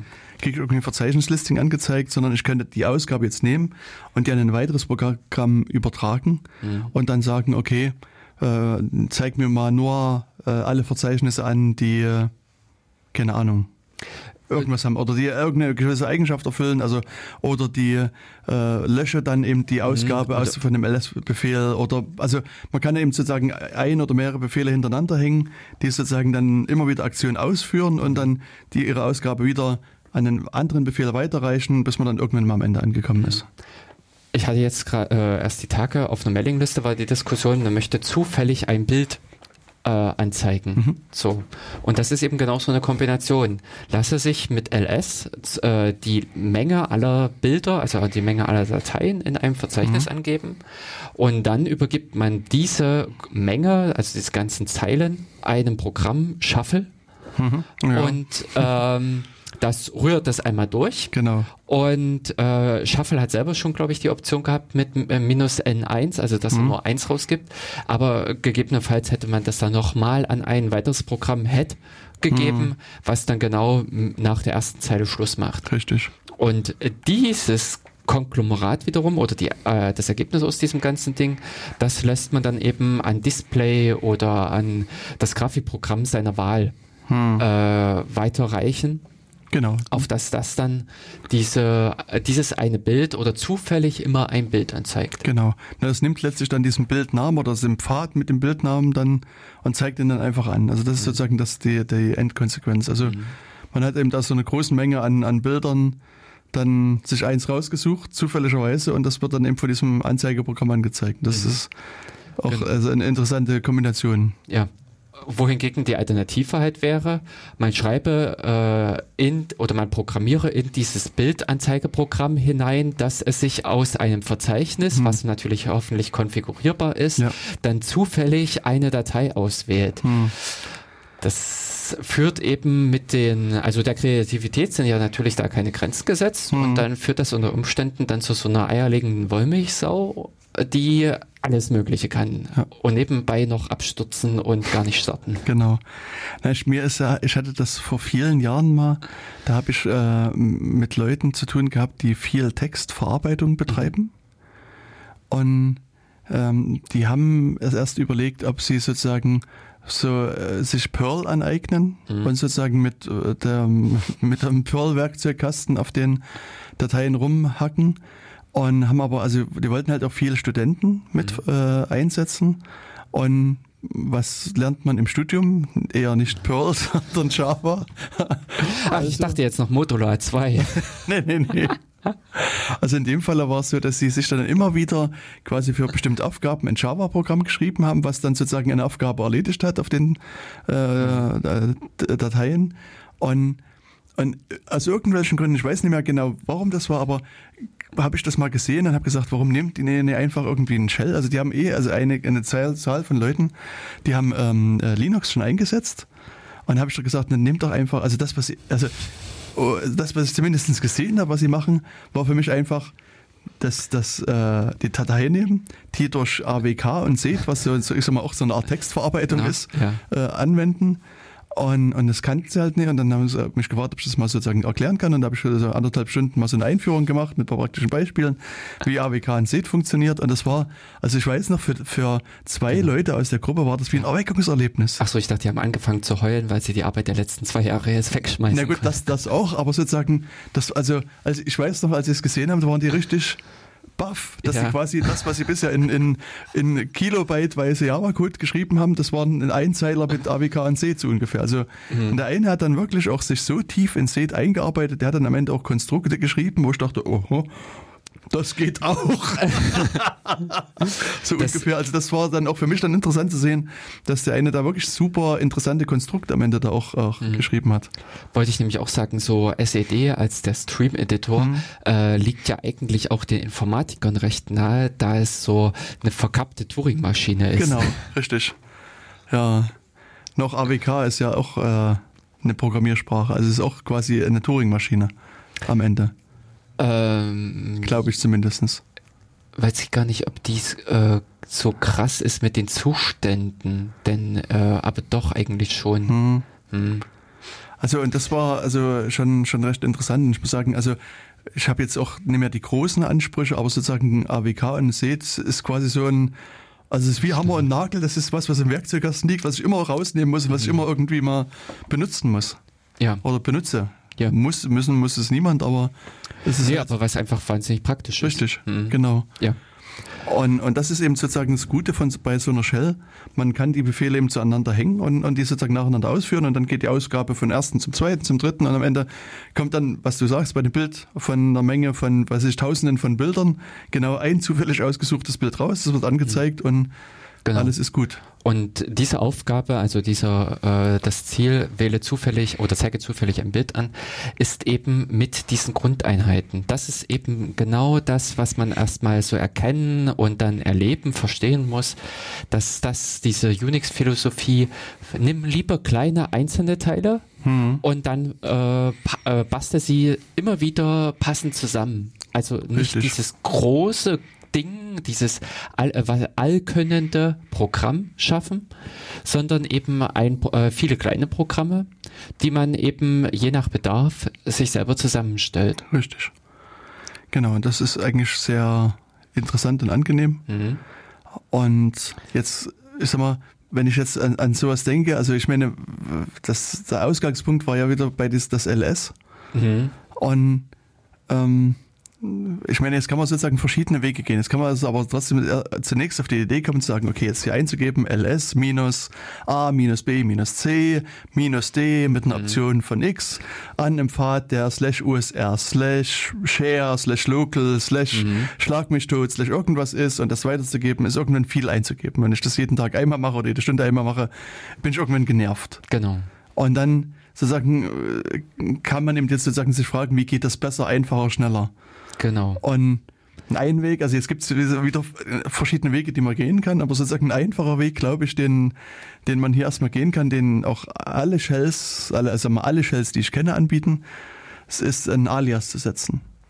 Also dass man einfach sozusagen sa also sagt, okay, wenn ich sozusagen so ein, also sowas wie ein Befehl mit, mit vielen langen Optionen Ja, habe, genau. Dann kann ich sozusagen mir einen eigenen Befehl ausdenken. Der ist mein, mein Lieblings-LS heißt zum Beispiel, was natürlich jetzt wenig Tipp äh, äh, Ersparnis wäre, aber meinetwegen MLS, weil ich was genau. Kurzes gerne will.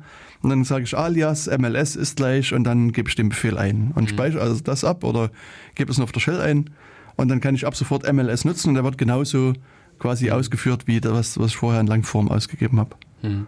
Also das ist dann eben genau das, wo diese Shell äh, in, oder die Shells, es gibt ja verschiedene, Mhm.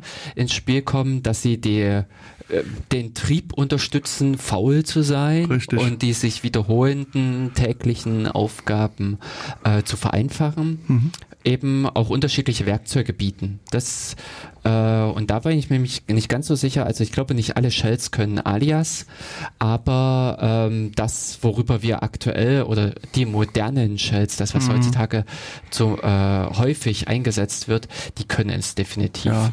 Ich hätte nämlich jetzt gesagt, die K, äh, KSH kann, kann keine Aliasse. Okay. Also aus, äh, das muss man nämlich jetzt äh, zum Beispiel bei der ZSH ist es sehr interessant. Die ZSH ist auch so ein Sammelsurium äh, aus verschiedenen anderen Shells. Es ist nicht mit 1990 die erste Shell aufgekommen, Ja. sondern diese Steuerungsprogramme für Computer gab es auch schon vorher, also für interaktive Eingabe, sondern die sind eigentlich schon mit den Systemen selber entstanden. Und da äh, waren früher die KSH zum Beispiel eine, die Corn Shell, genau. Und die C-Shell, also die C-Shell, Ja. CSH, äh, Vorläufer. Und von denen hat dann die ZSH sich auch viele Ideen einfach genommen, Also ich glaube so, fortgeführt. hm, ich glaube ganz zuerst war es einfach nur die SH, Ja. die, äh, der irgendwie Steven Bourne oder Peter Bourne oder irgend so jemand, also irgendjemand namens Bourne, äh, glaube ich, nach meiner Erinnerung, äh, hat das, ach nee, es gab noch eine eher, falsch, Oh, es gab eine. Osh, die Thompson Shell, die den schönen Namen Osh hatte, also OSH, war zunächst, war sozusagen laut der allwissenden Müllhalde die äh, ähm, erste Shell die zwischen 71 und 79 Standard Shell bei Unixen gewesen ist. Und interessanterweise auch das Pipe-Konzept, also das dieses äh, Leitung, Weiterleitung von den Ein- und Ausgabeströmen, das hatte die damals schon mit drin, Hm, die das, erste Shell. Also es ist quasi von Anfang an mit dabei gewesen.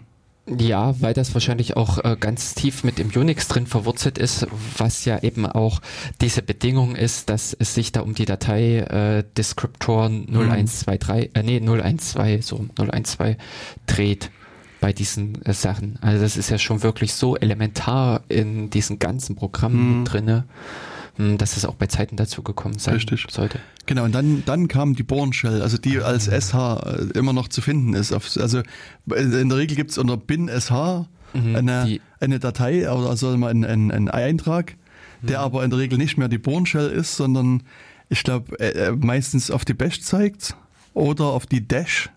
Genau. Das also das ist äh, also früher war es eigentlich immer die Bash und dann hat Debian, ich glaube Debian war das, die die Dash entwickelt haben, oder?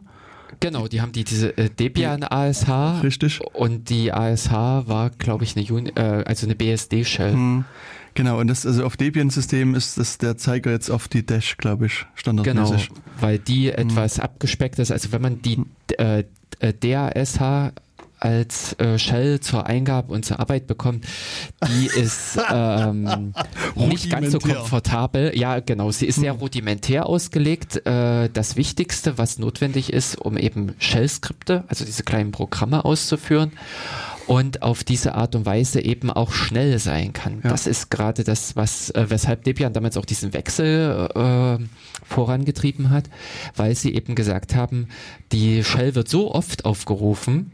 Äh, damals gab es halt auch noch ein ähm, Startsystem, ein Init-System, was sehr stark auf Shell-Skripte gesetzt hat und daher eben auch eine äh, also häufig eben dieses Programm äh, bin sh ausgeführt hat und daher musste es halt flott gehen. Oder es hat damals auch wirklich einen praktisch eine Geschwindigkeitsgewinn gebracht. Ja, ja. Genau, und also sozusagen nach der SH gab es dann eben die Shells, die das angesprochen hat, also CSH, die KSH, Hm. dann gab es irgendwie die Public Domain, C-Shell, Corn Shell, PD, PD, KSH oder so, oder, Ah, oder P, okay. Mhm. also irgendwie so eine, eine, die schon fast irgendwie einen, einen ellenlangen Ja. Namen hatte nochmal. Ja, dann, also, äh, dann, die- also dann die Bash war eigentlich, als ich mit Linux angefangen habe, war sozusagen die Bash das, der, also sozusagen das, mit, was man Mhm. Genau, mir nahegebracht hat, was man Ja. genutzt hat und erst später habe ich dann irgendwann mal was von der ZSH gelernt. Mhm.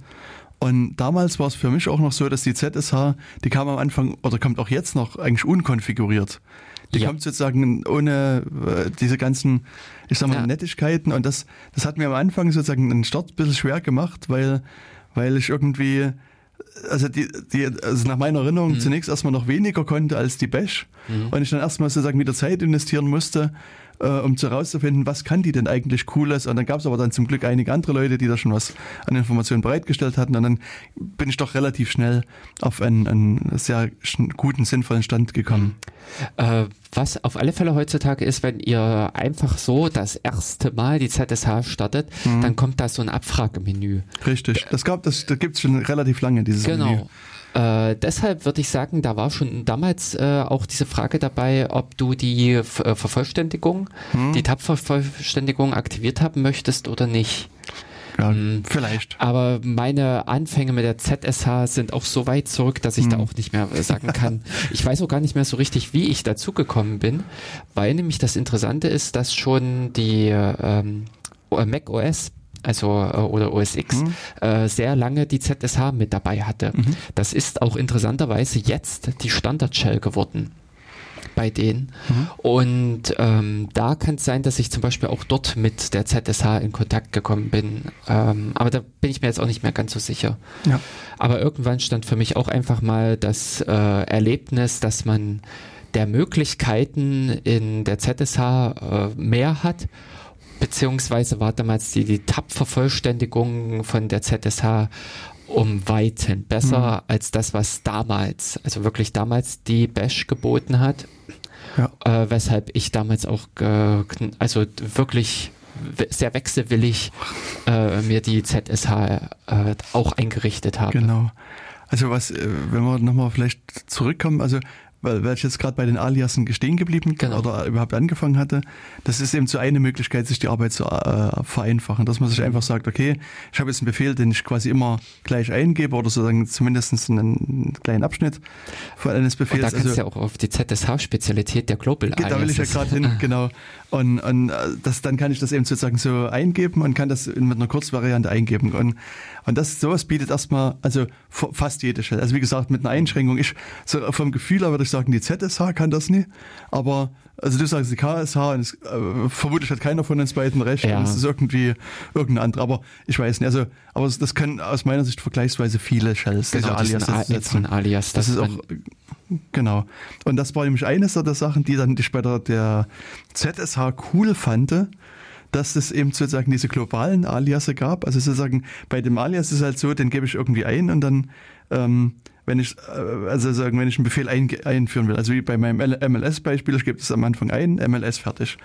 Aber ich meine, MLS ist ein schlechtes Beispiel, Nee, aber äh, das passt schon, Okay, weil dann- eben genau ML, äh, entscheidend ist, dass die Aliasse nur am Anfang beachtet werden. Mhm. Man kann auch an MLS wie an ein echt existierendes Programm noch weitere äh, Optionen dranhängen. Also MLS minus, hm, man kann das nach hinten hin halt nur Richtig. erweitern.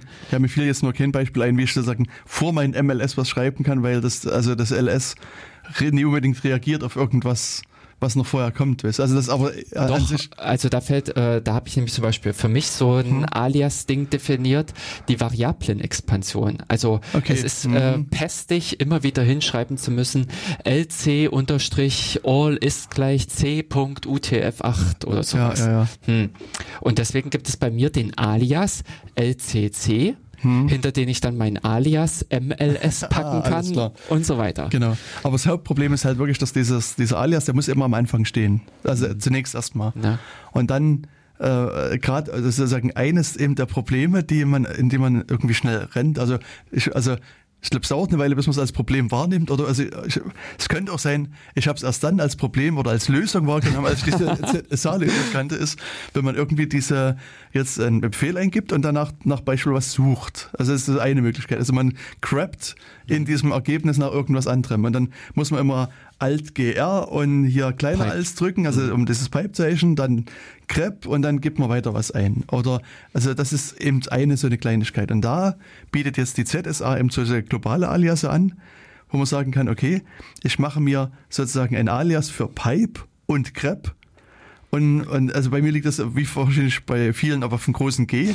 Das heißt, ich kann dann eingeben MLS für meinen ersten LS-Befehl, großes G, Suchbegriff und dann vielleicht noch irgendwas anderes. Mhm. Und dann wird das sozusagen intern zu äh, Pipe, Grep und so weiter erweitert. Und das ist halt, also dieses Eingeben, also diese Ersparnis von diesem Pipe und Grep und so weiter, war irgendwie also wirklich eine große Erleichterung für mich, die ich hinterher wahrgenommen habe.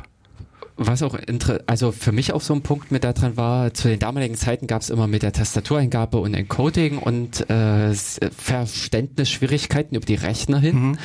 was man eben genau umgehen konnte. In ja. dem Moment, wo man halt diese Pipe äh, nicht mehr auf der Tastatur suchen musste und sich dran erinnern musste, wo war die Nummer auf der englischen und verdammt, jetzt hat ja jetzt irgendein Verrückter das Ding auf, ich sag mal, ja. auf Französisch gestellt, ähm, äh, sondern da habe ich einfach das große G. Das ist ja direkt auf der Tastatur ja. aufgedruckt. Mhm. Was es mit erleichtert, und ich habe bei mir auch das Ganze noch so weit erweitert, hm. weil, Herrgott, ich weiß ja nicht jedes Mal, ob das Programm mir das auf der Standardausgabe oder auf Standard-Error raushaut oder sowas.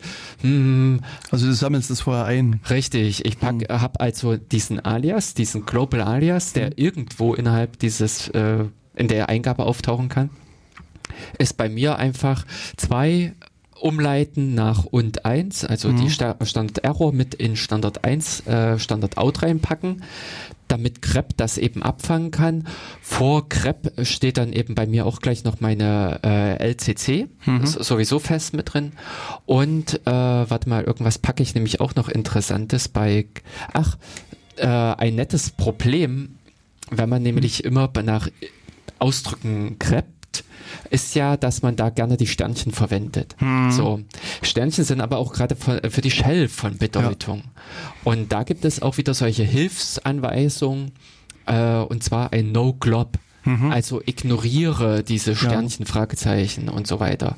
Und genau das habe ich auch mit dort reingepackt. Also okay. bei mir ist dieses Groß G äh, Fünf Zeilen Text. ja. Äh, irgendwann zu einer äh, schönen großen Ausdruck geworden, den ich auch ernsthaft nicht jedes Mal eintippen will. Ja. Also, hm. und äh, der mir aber ganz, ganz viel das Leben erleichtert, weil ich halt nicht mehr drüber nachdenken muss. Oh, übrigens, hier kommt die Ausgabe auf äh, Standard Error raus und äh, das Sternchen, was du jetzt gerade eingibst, müsstest du eigentlich maskieren und solche mhm. Sachen. Mhm. Also da sind diese Global Aliasse, die es da gibt, wirklich eine schöne Sache, äh, um die Arbeit zu erleichtern. Ich habe da auch noch, ich, äh, also bei mir ein großes S für SED, mhm. weil ich den ja. äh, auch gerne mit einsetze. Großes L für Less habe ich noch, das ist auch sowas. Richtig, mhm. ja. Less ist nämlich auch, weil ich Less auch gerne noch ein paar ja. Optionen mit reingebe. ähm, ich, äh, ein großes T habe ich, glaube ich, auch noch für T. Mhm. Also äh, ja, ich, also T, T, ne, das ist also entweder was anhängen oder genau ähm, oder einfach überschreiben. Also es ist quasi wie die Umleitung, wie ja. größer als oder größer größer. Aber ich überlege, weißt du, was T heißt? Ach nee, das kommt glaube ich wirklich von der Weiche. Da, äh, das glaube ich war die Intention okay. hinter dem Befehlsnamen. Nee. Hm, okay. Ist ja immer lustig, bei diesen Unix-Befehlen zu raten, was sie sein sollten oder mhm. woher man äh, auf die, also wie man auf diese kryptische Abkürzung gekommen ist, mhm. weil sie sich dann aber auch besser einprägen. Also in diese Freiheiten der Festplatte zu erforschen, ja, richtig. Äh, äh, sind eben dann zu DF geworden. Mhm. Genau. Ähm, ja, und das Alias, ist, also das ist so eine Kleinigkeit, die aber wirklich aus meiner Sicht einen großen Effekt hat. Und also das war auch als ich das herausgefunden habe, dass das geht damals, war das für mich wieder so ein Schritt, wo ich dachte, ja, die ja. ZSH bringt dir echt wirklich was. Mhm. Und ich habe auch in meiner ZSH-Konfigurationsdatei mhm. eine große Liste von ähm, Aliasen. Ja. Zwar wenige von diesen Global-Aliasen, aber äh, eine Masse von irgendwelchen Programmen mit Optionen, weil ich eben äh, häufig, zum Beispiel ich habe entdeckt, DD hat eine nette Option irgendwann jetzt dazu bekommen, mhm. dass sie einen den Fortschritt anzeigen mhm. können. So, du, das merke ich mir nicht jedes Mal, ja. ich hab, und so weiter. Also äh, man ist ja einfach auch nur Mensch und den Menschen unterstützt die Shell. Ja. Oder den Mensch und äh, die Shell, die Shell unterstützt, unterstützt Mensch. Beim genau. Menschsein. Richtig. Und äh, dementsprechend habe ich bei mir ein Alias für DD. Mhm. der eben genau diese Option mit beinhaltet, ähm, mit irgendwas mit Progress oder sowas. Ja, also ich glaube, du kannst irgendwie drei verschiedene mhm. Anzeigen da mit Punkten und mit ist gleich oder mit, also irgendwelchen, du kannst mhm. nochmal irgendwie die Ausgabe nochmal mhm. einstellen. Mhm. Genau. Und äh, das macht bei mir den Großteil der äh, Alias aus, ja, die ich da so genau. habe. Das Einzige, wo ich jetzt vor kurzem mal reingefallen bin, wo ich das einen Moment brauchte, nachzudenken, was jetzt los ist. Also ich habe quasi meinen Befehl eingegeben und bekam immer eine Fehlermeldung, dass irgendwie irgendwas bei grep falsch ist. grep mhm. fehlt irgendwie eine Option. Mhm. Und dann irgendwann, als ich dann drüber nachdachte, äh, fiel mir auf, ich habe also hier irgendwas mit Groß G und ich hatte aber in dem Falle ist auch nach einem Groß G gesucht. Ah, und das war halt erstmal ein bisschen blöd, weil er jetzt die, die Shell quasi das Groß G wieder expandiert hatte und dann mhm. war, da hing ein grep-Befehl in der Luft, weil es da keine Option dazu gab, also keinen kein Suchbegriff quasi dazu gab. Mhm. Und ja, also das, das war so der, aber das ist das erste Mal seit vielen Jahren, wo ich da ein bisschen reingefallen bin das muss ich auch sagen. Mich hat echt überrascht, so mhm. über die Zeit hin zu sehen, dass man sehr wenig mit großen Buchstaben, mit äh, alleinstehenden großen Buchstaben ja. arbeitet, so das Problem bloß eben in S, in G, in L Richtig. als äh, so ein Global IOS verwendet wird. Genau. Mhm. Und wenn wir aber jetzt wieder zurückgehen an, an den langen Befehl, den wir eingegeben haben, also denke Alias, da genau. gibt's, brauchen wir nicht viel weiter dazu sagen, oder gibt es noch irgendwas, was Nee, also es gibt noch, äh, noch andere Alias, aber was interessant ist, dass die Shell, äh, also die ZSH, ich glaube, das hat sie nämlich noch jetzt als Vorteil gegenüber der mhm. Bash, dass sie auch die Tab-Completion bei Aliasen also wie ja, du vorhin genau. deine MLS definiert hast, mhm. äh, funktioniert auch die ZSH noch problemlos, wenn ich dann eben sage Bindestrich Tab. Mhm. Da komme ich aber gleich dazu. Was okay. ich eigentlich noch sagen will, ist, mhm. wenn, du, wenn ich jetzt wieder dabei bin, diesen L-langen Befehl einzugeben, genau. wo ich mir jetzt erstmal mit Malias vielleicht weitergeholfen habe, was eben die auch, also Shells können, ist, dass man in, sozusagen in der History suchen kann. Also ähm, also Schon, ja? Steuerung R ist da, darauf ist es mhm. meistens gebunden. Also bei äh, Z-Shell ist es dann irgendwie so ein Befehl, der dann dahinter hängt, der aufgerufen wird. Aber sozusagen drückst Steuerung R und fängst an, den Befehl einzugeben. Und während du das eingibst, guckt die Shell quasi in den bisher eingegebenen Befehl nach und zeigt dir sozusagen eine, eine, einen Befehl an, den du schon mal in der ähnlichen Art und Weise eingegeben hast. Und deswegen reicht es dann manchmal zu, irgendwie die ersten ein, zwei Buchstaben einzugeben oder sagen wir mhm. zwei, drei Buchstaben einzugeben. Und dann hast du den, den du eingeben willst und drückst einfach beherzt auf Enter und, und kannst wieder ausführen. Also das wäre mhm. sozusagen die zweite Möglichkeit, die als Arbeitserleichterung da ist. Mhm. Also diese History grundsätzlich, Richtig. das ist auch das, was äh, an diesen Ausrufezeichen-Befehlen äh, hängt. Mhm. Wenn man zum Beispiel mal geschickterweise Ausrufezeichen, Ausrufezeichen eingibt, mhm. dann führt man praktisch den einfach vorangegangenen Befehl ja. ein zweites Mal aus. Was äh, klingt etwas obskur, aber tatsächlich, wenn man halt auf langsamen Terminal, also äh, langsame mhm. Verbindung hat zu einem äh, entfernten Rechner, dann kann das eine Erleichterung sein. Man kann also wirklich nicht mit hoch, oh verdammt, habe ich jetzt äh, wirklich hoch oder habe ich schon zweimal hoch? Ja, und, äh, wie das dann so ist, aber die zwei Ausrufezeichen, Enter, sowas. Richtig. Und dass natürlich auch hinter diesen zwei Ausrufezeichen die ZSH noch viel Spielraum lässt, was man damit machen kann. Genau. Ähm, richtig. Ja. Genau, und das ist also, wie gesagt, das Control R, da gibt es auch nicht viel dazu zu sagen. Das kann die ZSH, das können auch viele andere mhm. Äh, Shells.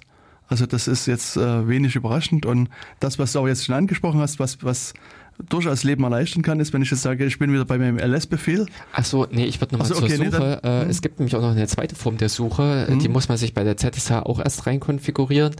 Ähm, und zwar, dass man äh, passend zum Anfang, also dass man ohne Steuerung R einfach mhm. beginnt, gibt einen Befehl ein und ich habe es bei mir eben auch äh, schon auf die Hoch-Runter-Tasten dann gelegt, mhm. so dass ich dann nach oben tippe und dann sucht er in dieser History nach eben passenden Befehlen, die genau so anfangen. Okay.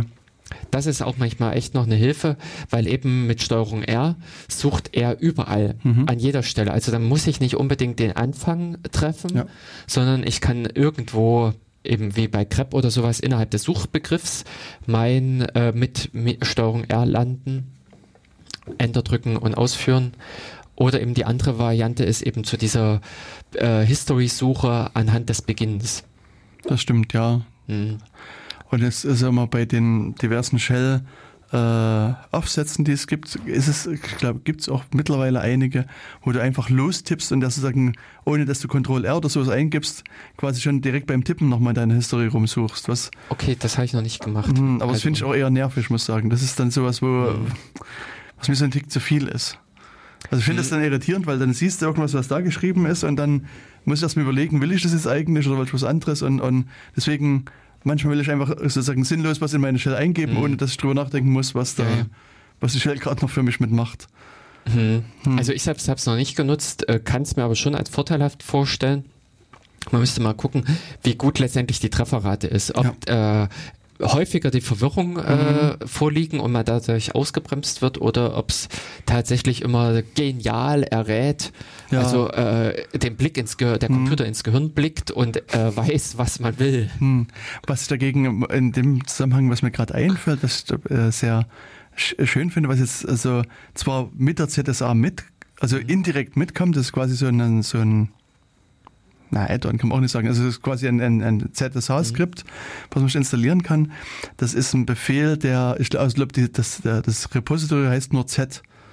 Und das, dieses Z-Repository, das, das führt im Hintergrund, also wenn du das einbindest in deiner Shell, Ja. quasi eine Statistik, in welche Verzeichnisse du wechselst. Oh, okay. Und, und dann, und es ist, also bei Ja. mir ist es auch so, dass ich eigentlich ähm, sehr oft in bestimmten Verzeichnissen Mhm, wechsle, die genau. auch einen eindeutigen Namen haben. Das heißt, du gibst nur einen Teil des Namens an und, in, in, und dann wechselt er automatisch in das richtige Verzeichnis rein. Ah. Und das ist aber in dem Fall auch dynamisch, weil auch wenn sich das mal wechselt, deine Arbeitsweise, Mhm. musst du nicht, also früher habe ich halt auch sowas mit einem Alias dann erledigt, dass es irgendwie vielleicht ein Alias gab Mhm. Ja. für irgendwas oder, und, und das ist aber jetzt, das sagst du nur Z und AB und dann wechselt er ins Verzeichnis keine Ahnung, irgendwas, was AB Mhm. Ja, enthält was, genau. und was du immer wieder ein aufrufst zum Beispiel. Interessant. Also ich habe das gelöst halt über Variablen, dass ich solche Variable Dollar groß D für User Share Ja, Log ja. und groß L für var log hm, habe, ähm, weil eben auch die ZSH schöne Tab Completion mit, äh, also äh, auch dann liefert, wenn solche Variablen einbezogen sind. Mhm. Und ansonsten ist bei mir wahnsinnig viel, was einfach über die Tab Completion läuft, Ja, wo ich genau. einfach Das ist ja jetzt ein guter Zeitpunkt, weil da wollte ich Ja. vorhin gerade hin zur Tab Completion, weil das ist, glaube ich, so eines der, der super Features der, Mhm. der Z-Shell. Aber was, was macht Tab Com- Completion im Allgemeinen bei, bei auch anderen Shells erstmal? also eben genau auf Tab eine Vervollständigung liefern. Perfekt, genau. Also man drückt die Tab-Taste und dann äh, versucht die Shell quasi das, was man gerade eingegeben hat, also dort, wo der Cursor steht, das irgendwie zu vervollständigen. Das heißt, wenn man an einem Befehl ist, versucht es vielleicht den Befehl zu vervollständigen.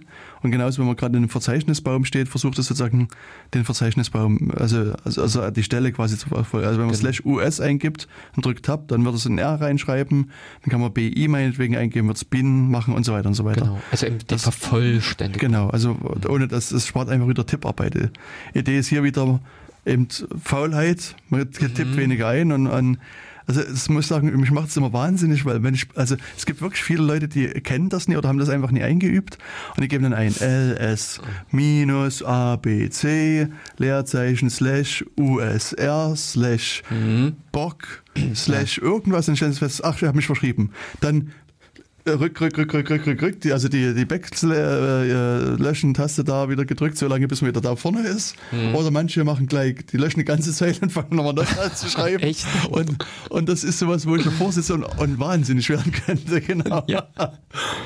Und, äh, und das ist auch auf der anderen Seite eben die Leute, wenn die mich dann mal sehen, an der Stelle zu arbeiten, das ist halt einfach hier, also das, das eine Spezifikum der, der ZSH ist, dass wenn ich Ver- Verzeichnispfad eingebe, dass ich einfach nur Slash Anfangsbuchstabe, Mhm. Ja, Slash Anfangsbuchstabe, super. wenn ich fertig bin, drücke ich dann Tab und dann geht es sozusagen zurück und überlegt, wie kann man das sozusagen vervollständigen, ordentlich und und dann hat man halt schnell auch einen langen Verzeichnispfad ein, eingegeben oder vervollständigt. Genau. Also eben für äh, slash U, slash S, slash D. äh, D zum Beispiel, äh, ist einfach für das S die Vervollständigung mit S-Bin, was ja auch im User liegt, äh, nicht sinnvoll. Mhm.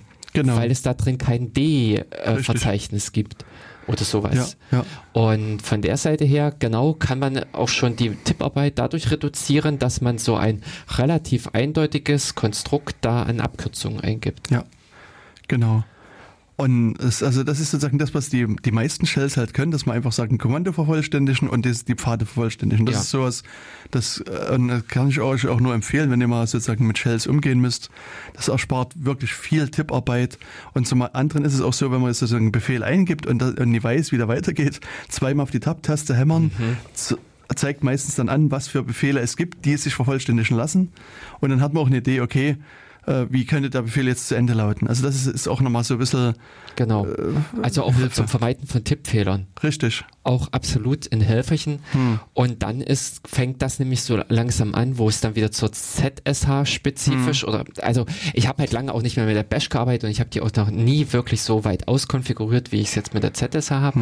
Also mittlerweile gibt's das. Also, also damals, als ich angefangen habe, gab's das noch nie, aber Mhm. Nee, mittlerweile bei einigen äh, Sachen gibt's das auch bei der, bei der Bash, nämlich dass du die Optionen von Befehlen vervollständigen kannst. Also das, das meinte ich jetzt erst Ah, erstmal. nee, ich dachte jetzt auch bei den Faden, dass man zum Beispiel Tippfehler korrigieren lassen kann. Das weiß ich nie.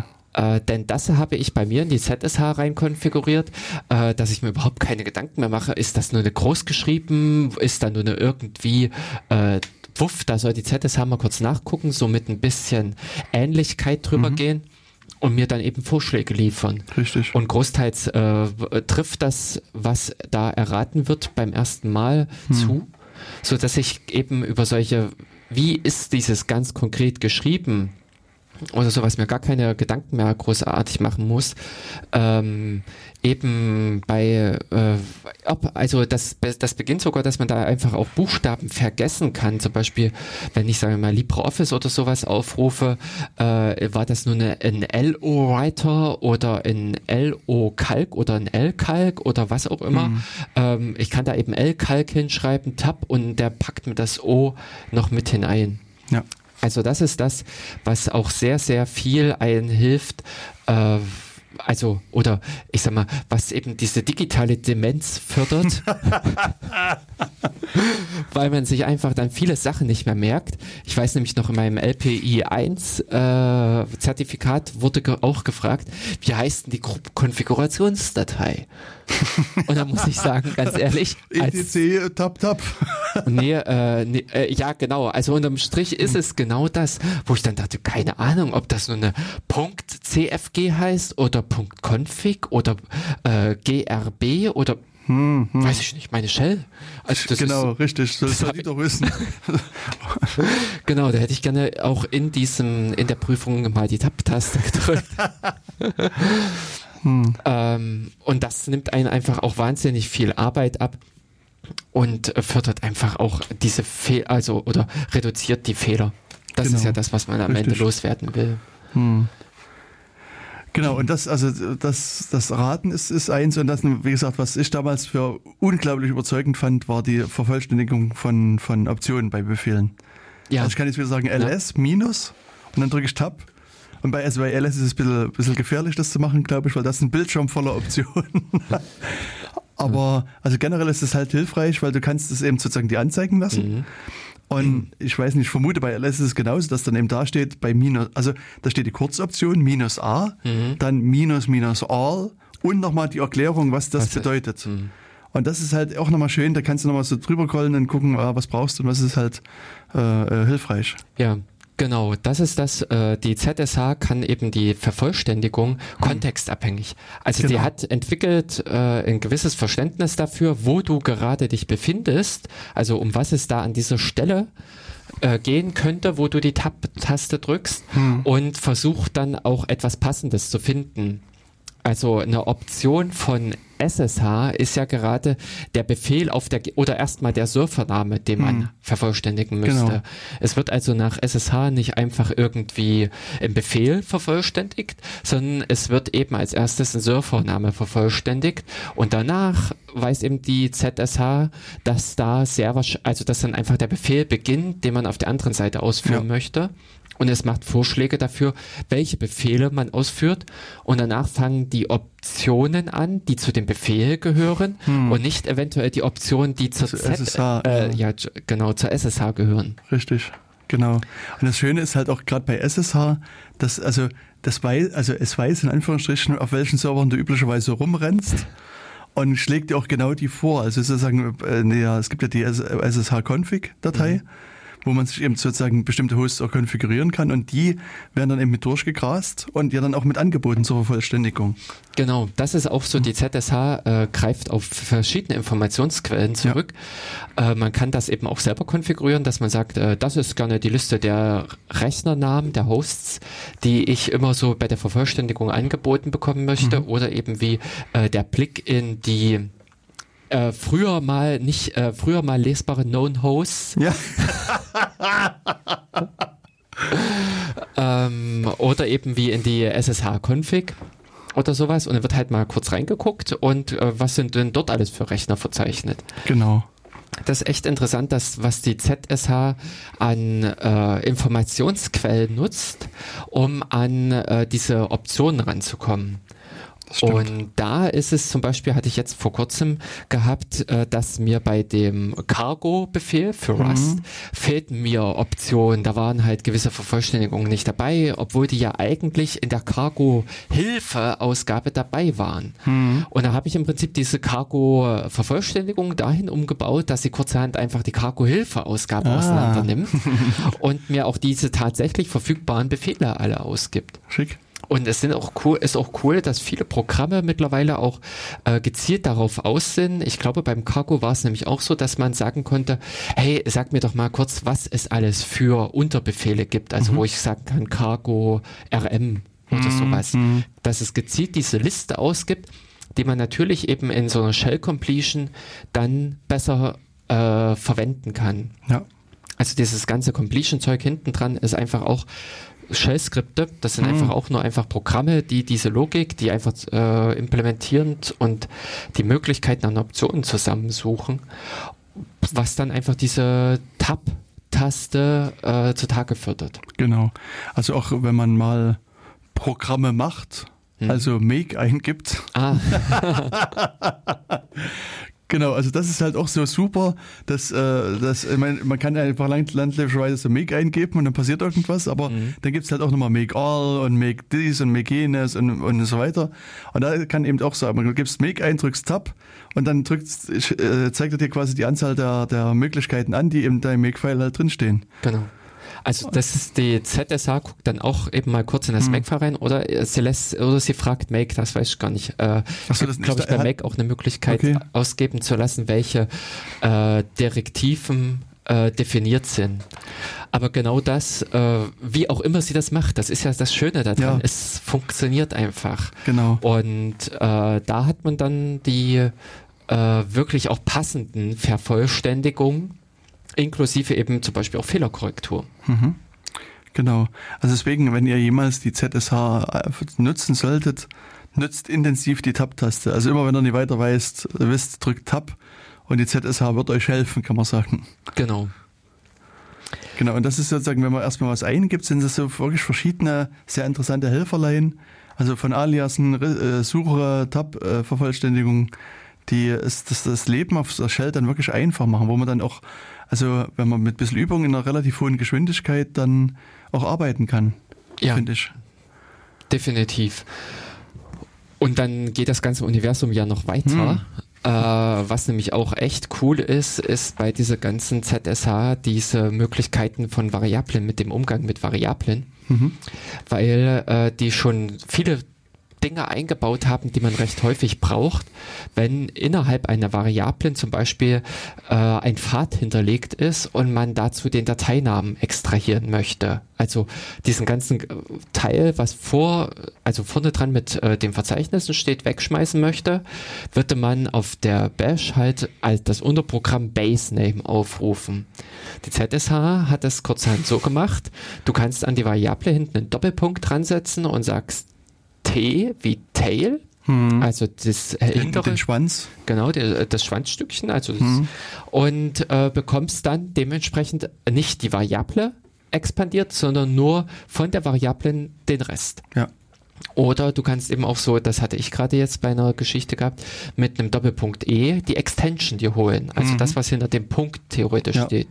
Mit Doppelpunkt H den Head. Also das, was eben genau vorne dran ja. dieser ganze. Und dann funktioniert das auch noch so weit, dass man sich im Prinzip den Tail vom Head holen kann, indem man einfach Doppelpunkt H, Doppelpunkt T macht. Mhm. Und wenn man mal um diese Möglichkeiten weiß, dann äh, setzt man die auch relativ häufig ein.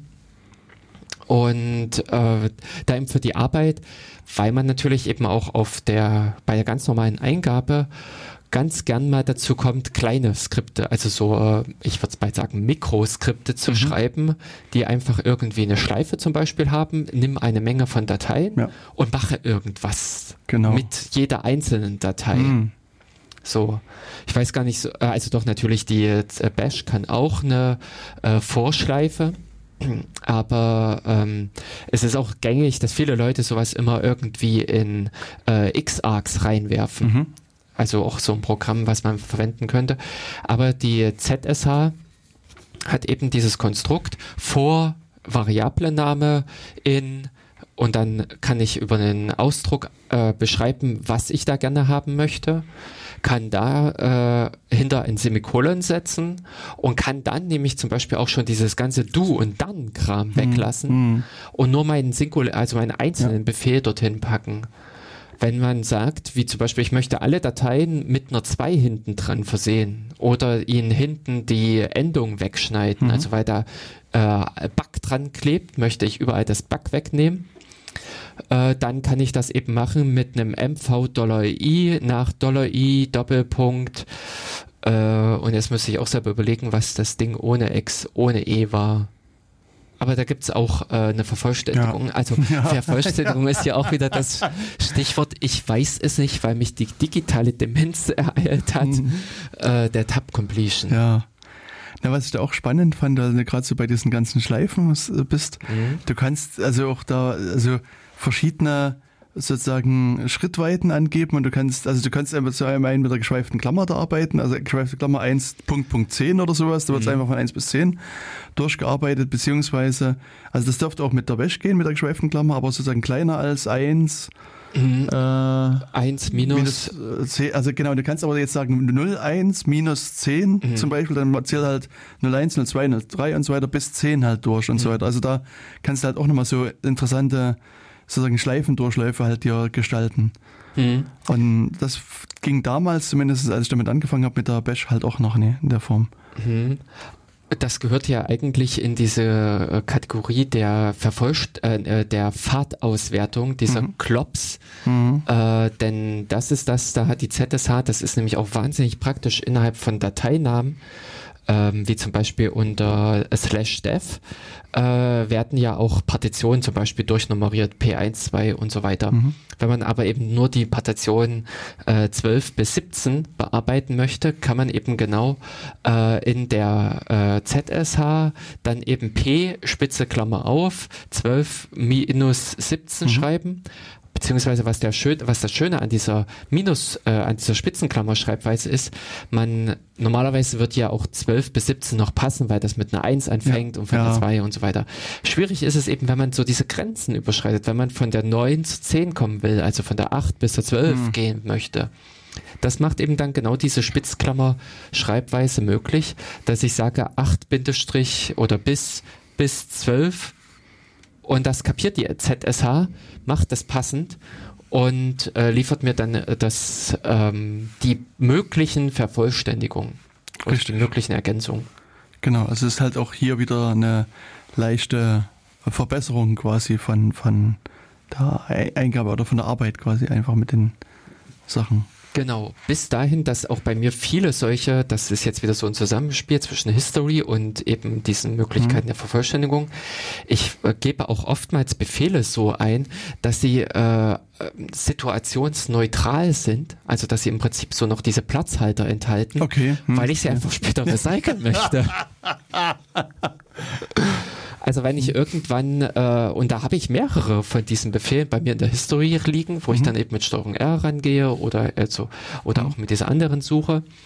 Äh, und die ausgelegt sind für alle Umstände. Okay. So. Oder für mehrere Umstände. Und äh, ich da mit den passenden Selektoren mir dort äh, die Dateien auswähle und allgemein halt die Verarbeitung starte. Hm, hm. Mhm. Also das ist dann auch, wenn man so sich selber beobachtet oder wenn man halt guckt, was kommt häufig vor, äh, kann man da auch äh, schon mit dieser Eingabe, dass man vielleicht einmal etwas mehr Zeit reinsteckt, aber eben das Konstrukt dann auch super wiederverwenden kann. Hm, Genau.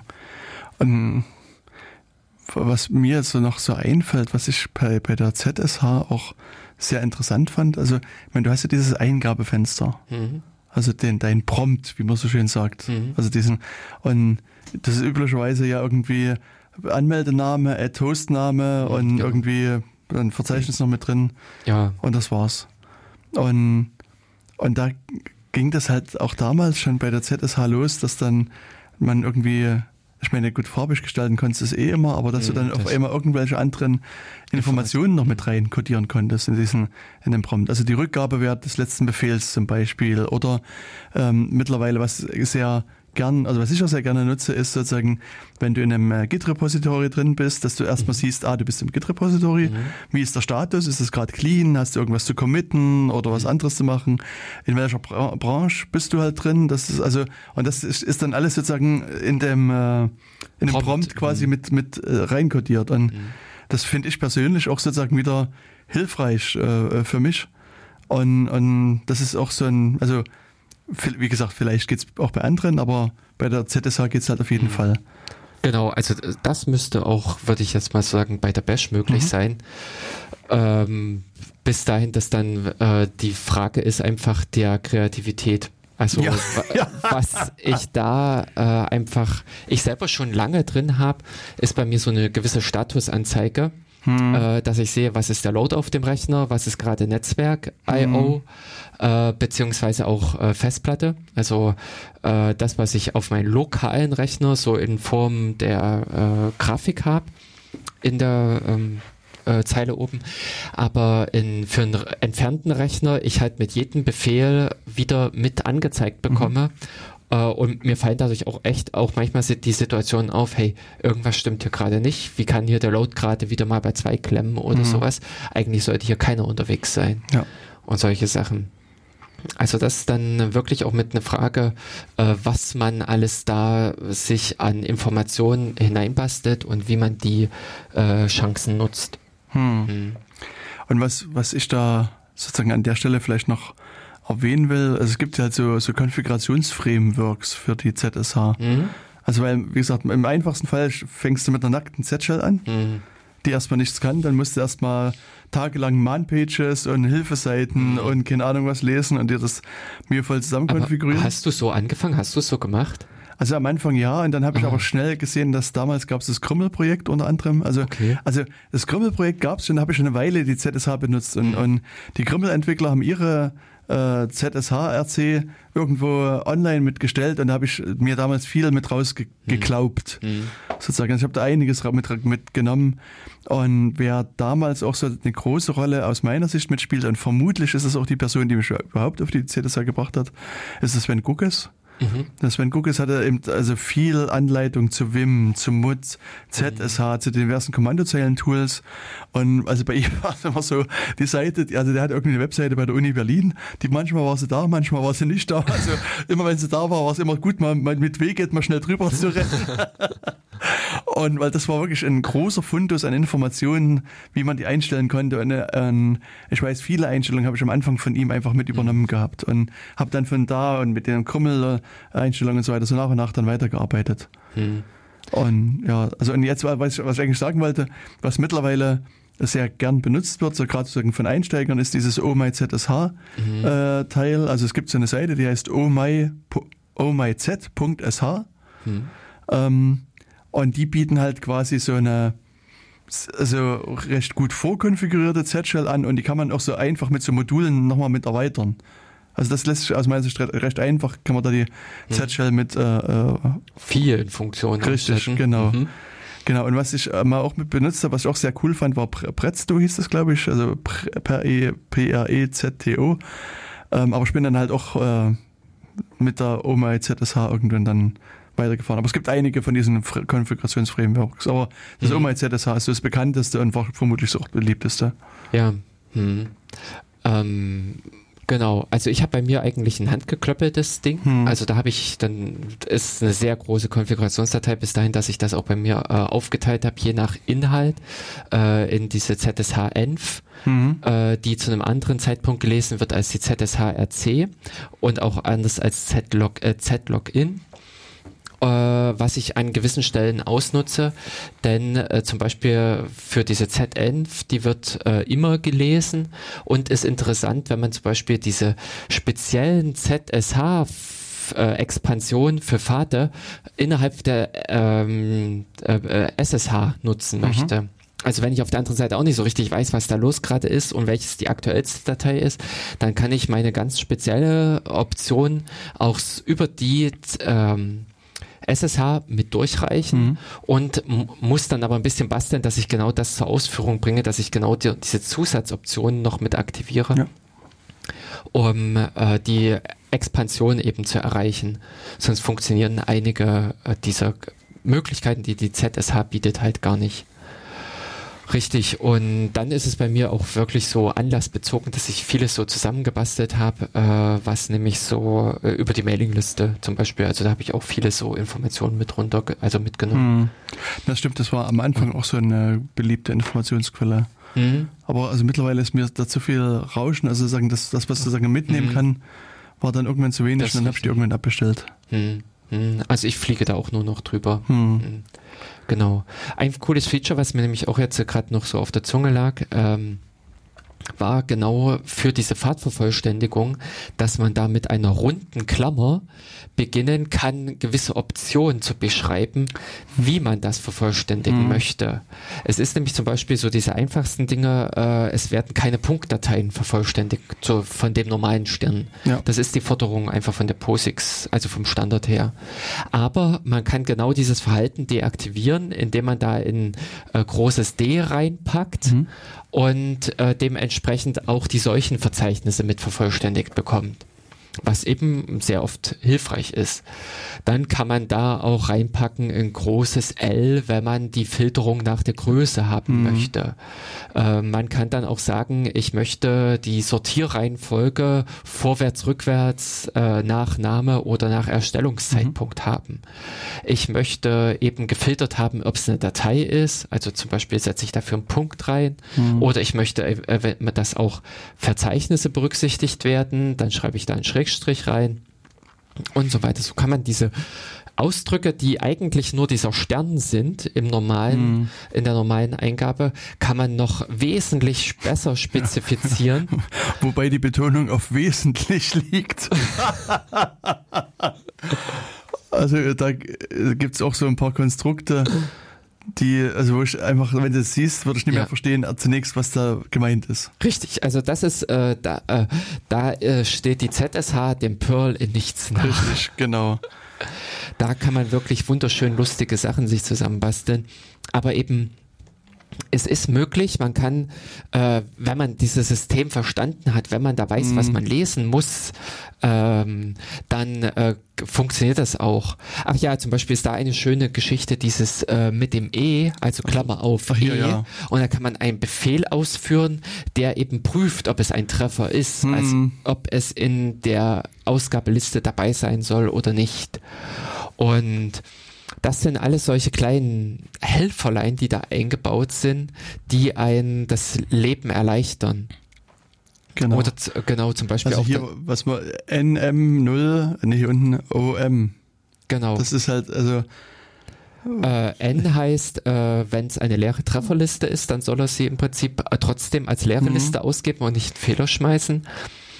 Ähm, ja, das, das kleine M sagt mir gerade nichts. Hm. Und das O ist die Rückwärtssortierung anhand von, äh, und da hätte ich jetzt bei dem OM gesagt, dass das anhand dieser Modi Modification, also dieser M-Time hm. ist.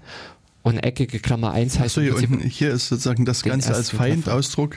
Da kann man sich ein bisschen äh, besser äh, herleiten. Ja. Hm. Aber ich muss sagen, also bei den Klammern, also da mache ich auch eigentlich nur mit den Sachen, die du gerade so erwähnt hast, irgendwas und also ich nutze ah. das nie intensiv. Also das sozusagen die Arbeit da irgendwie nochmal hm. nachzugucken ist, also für die Anwendungsfälle, die ich habe, dann mir zu wenig. Also zu, okay. ja genau.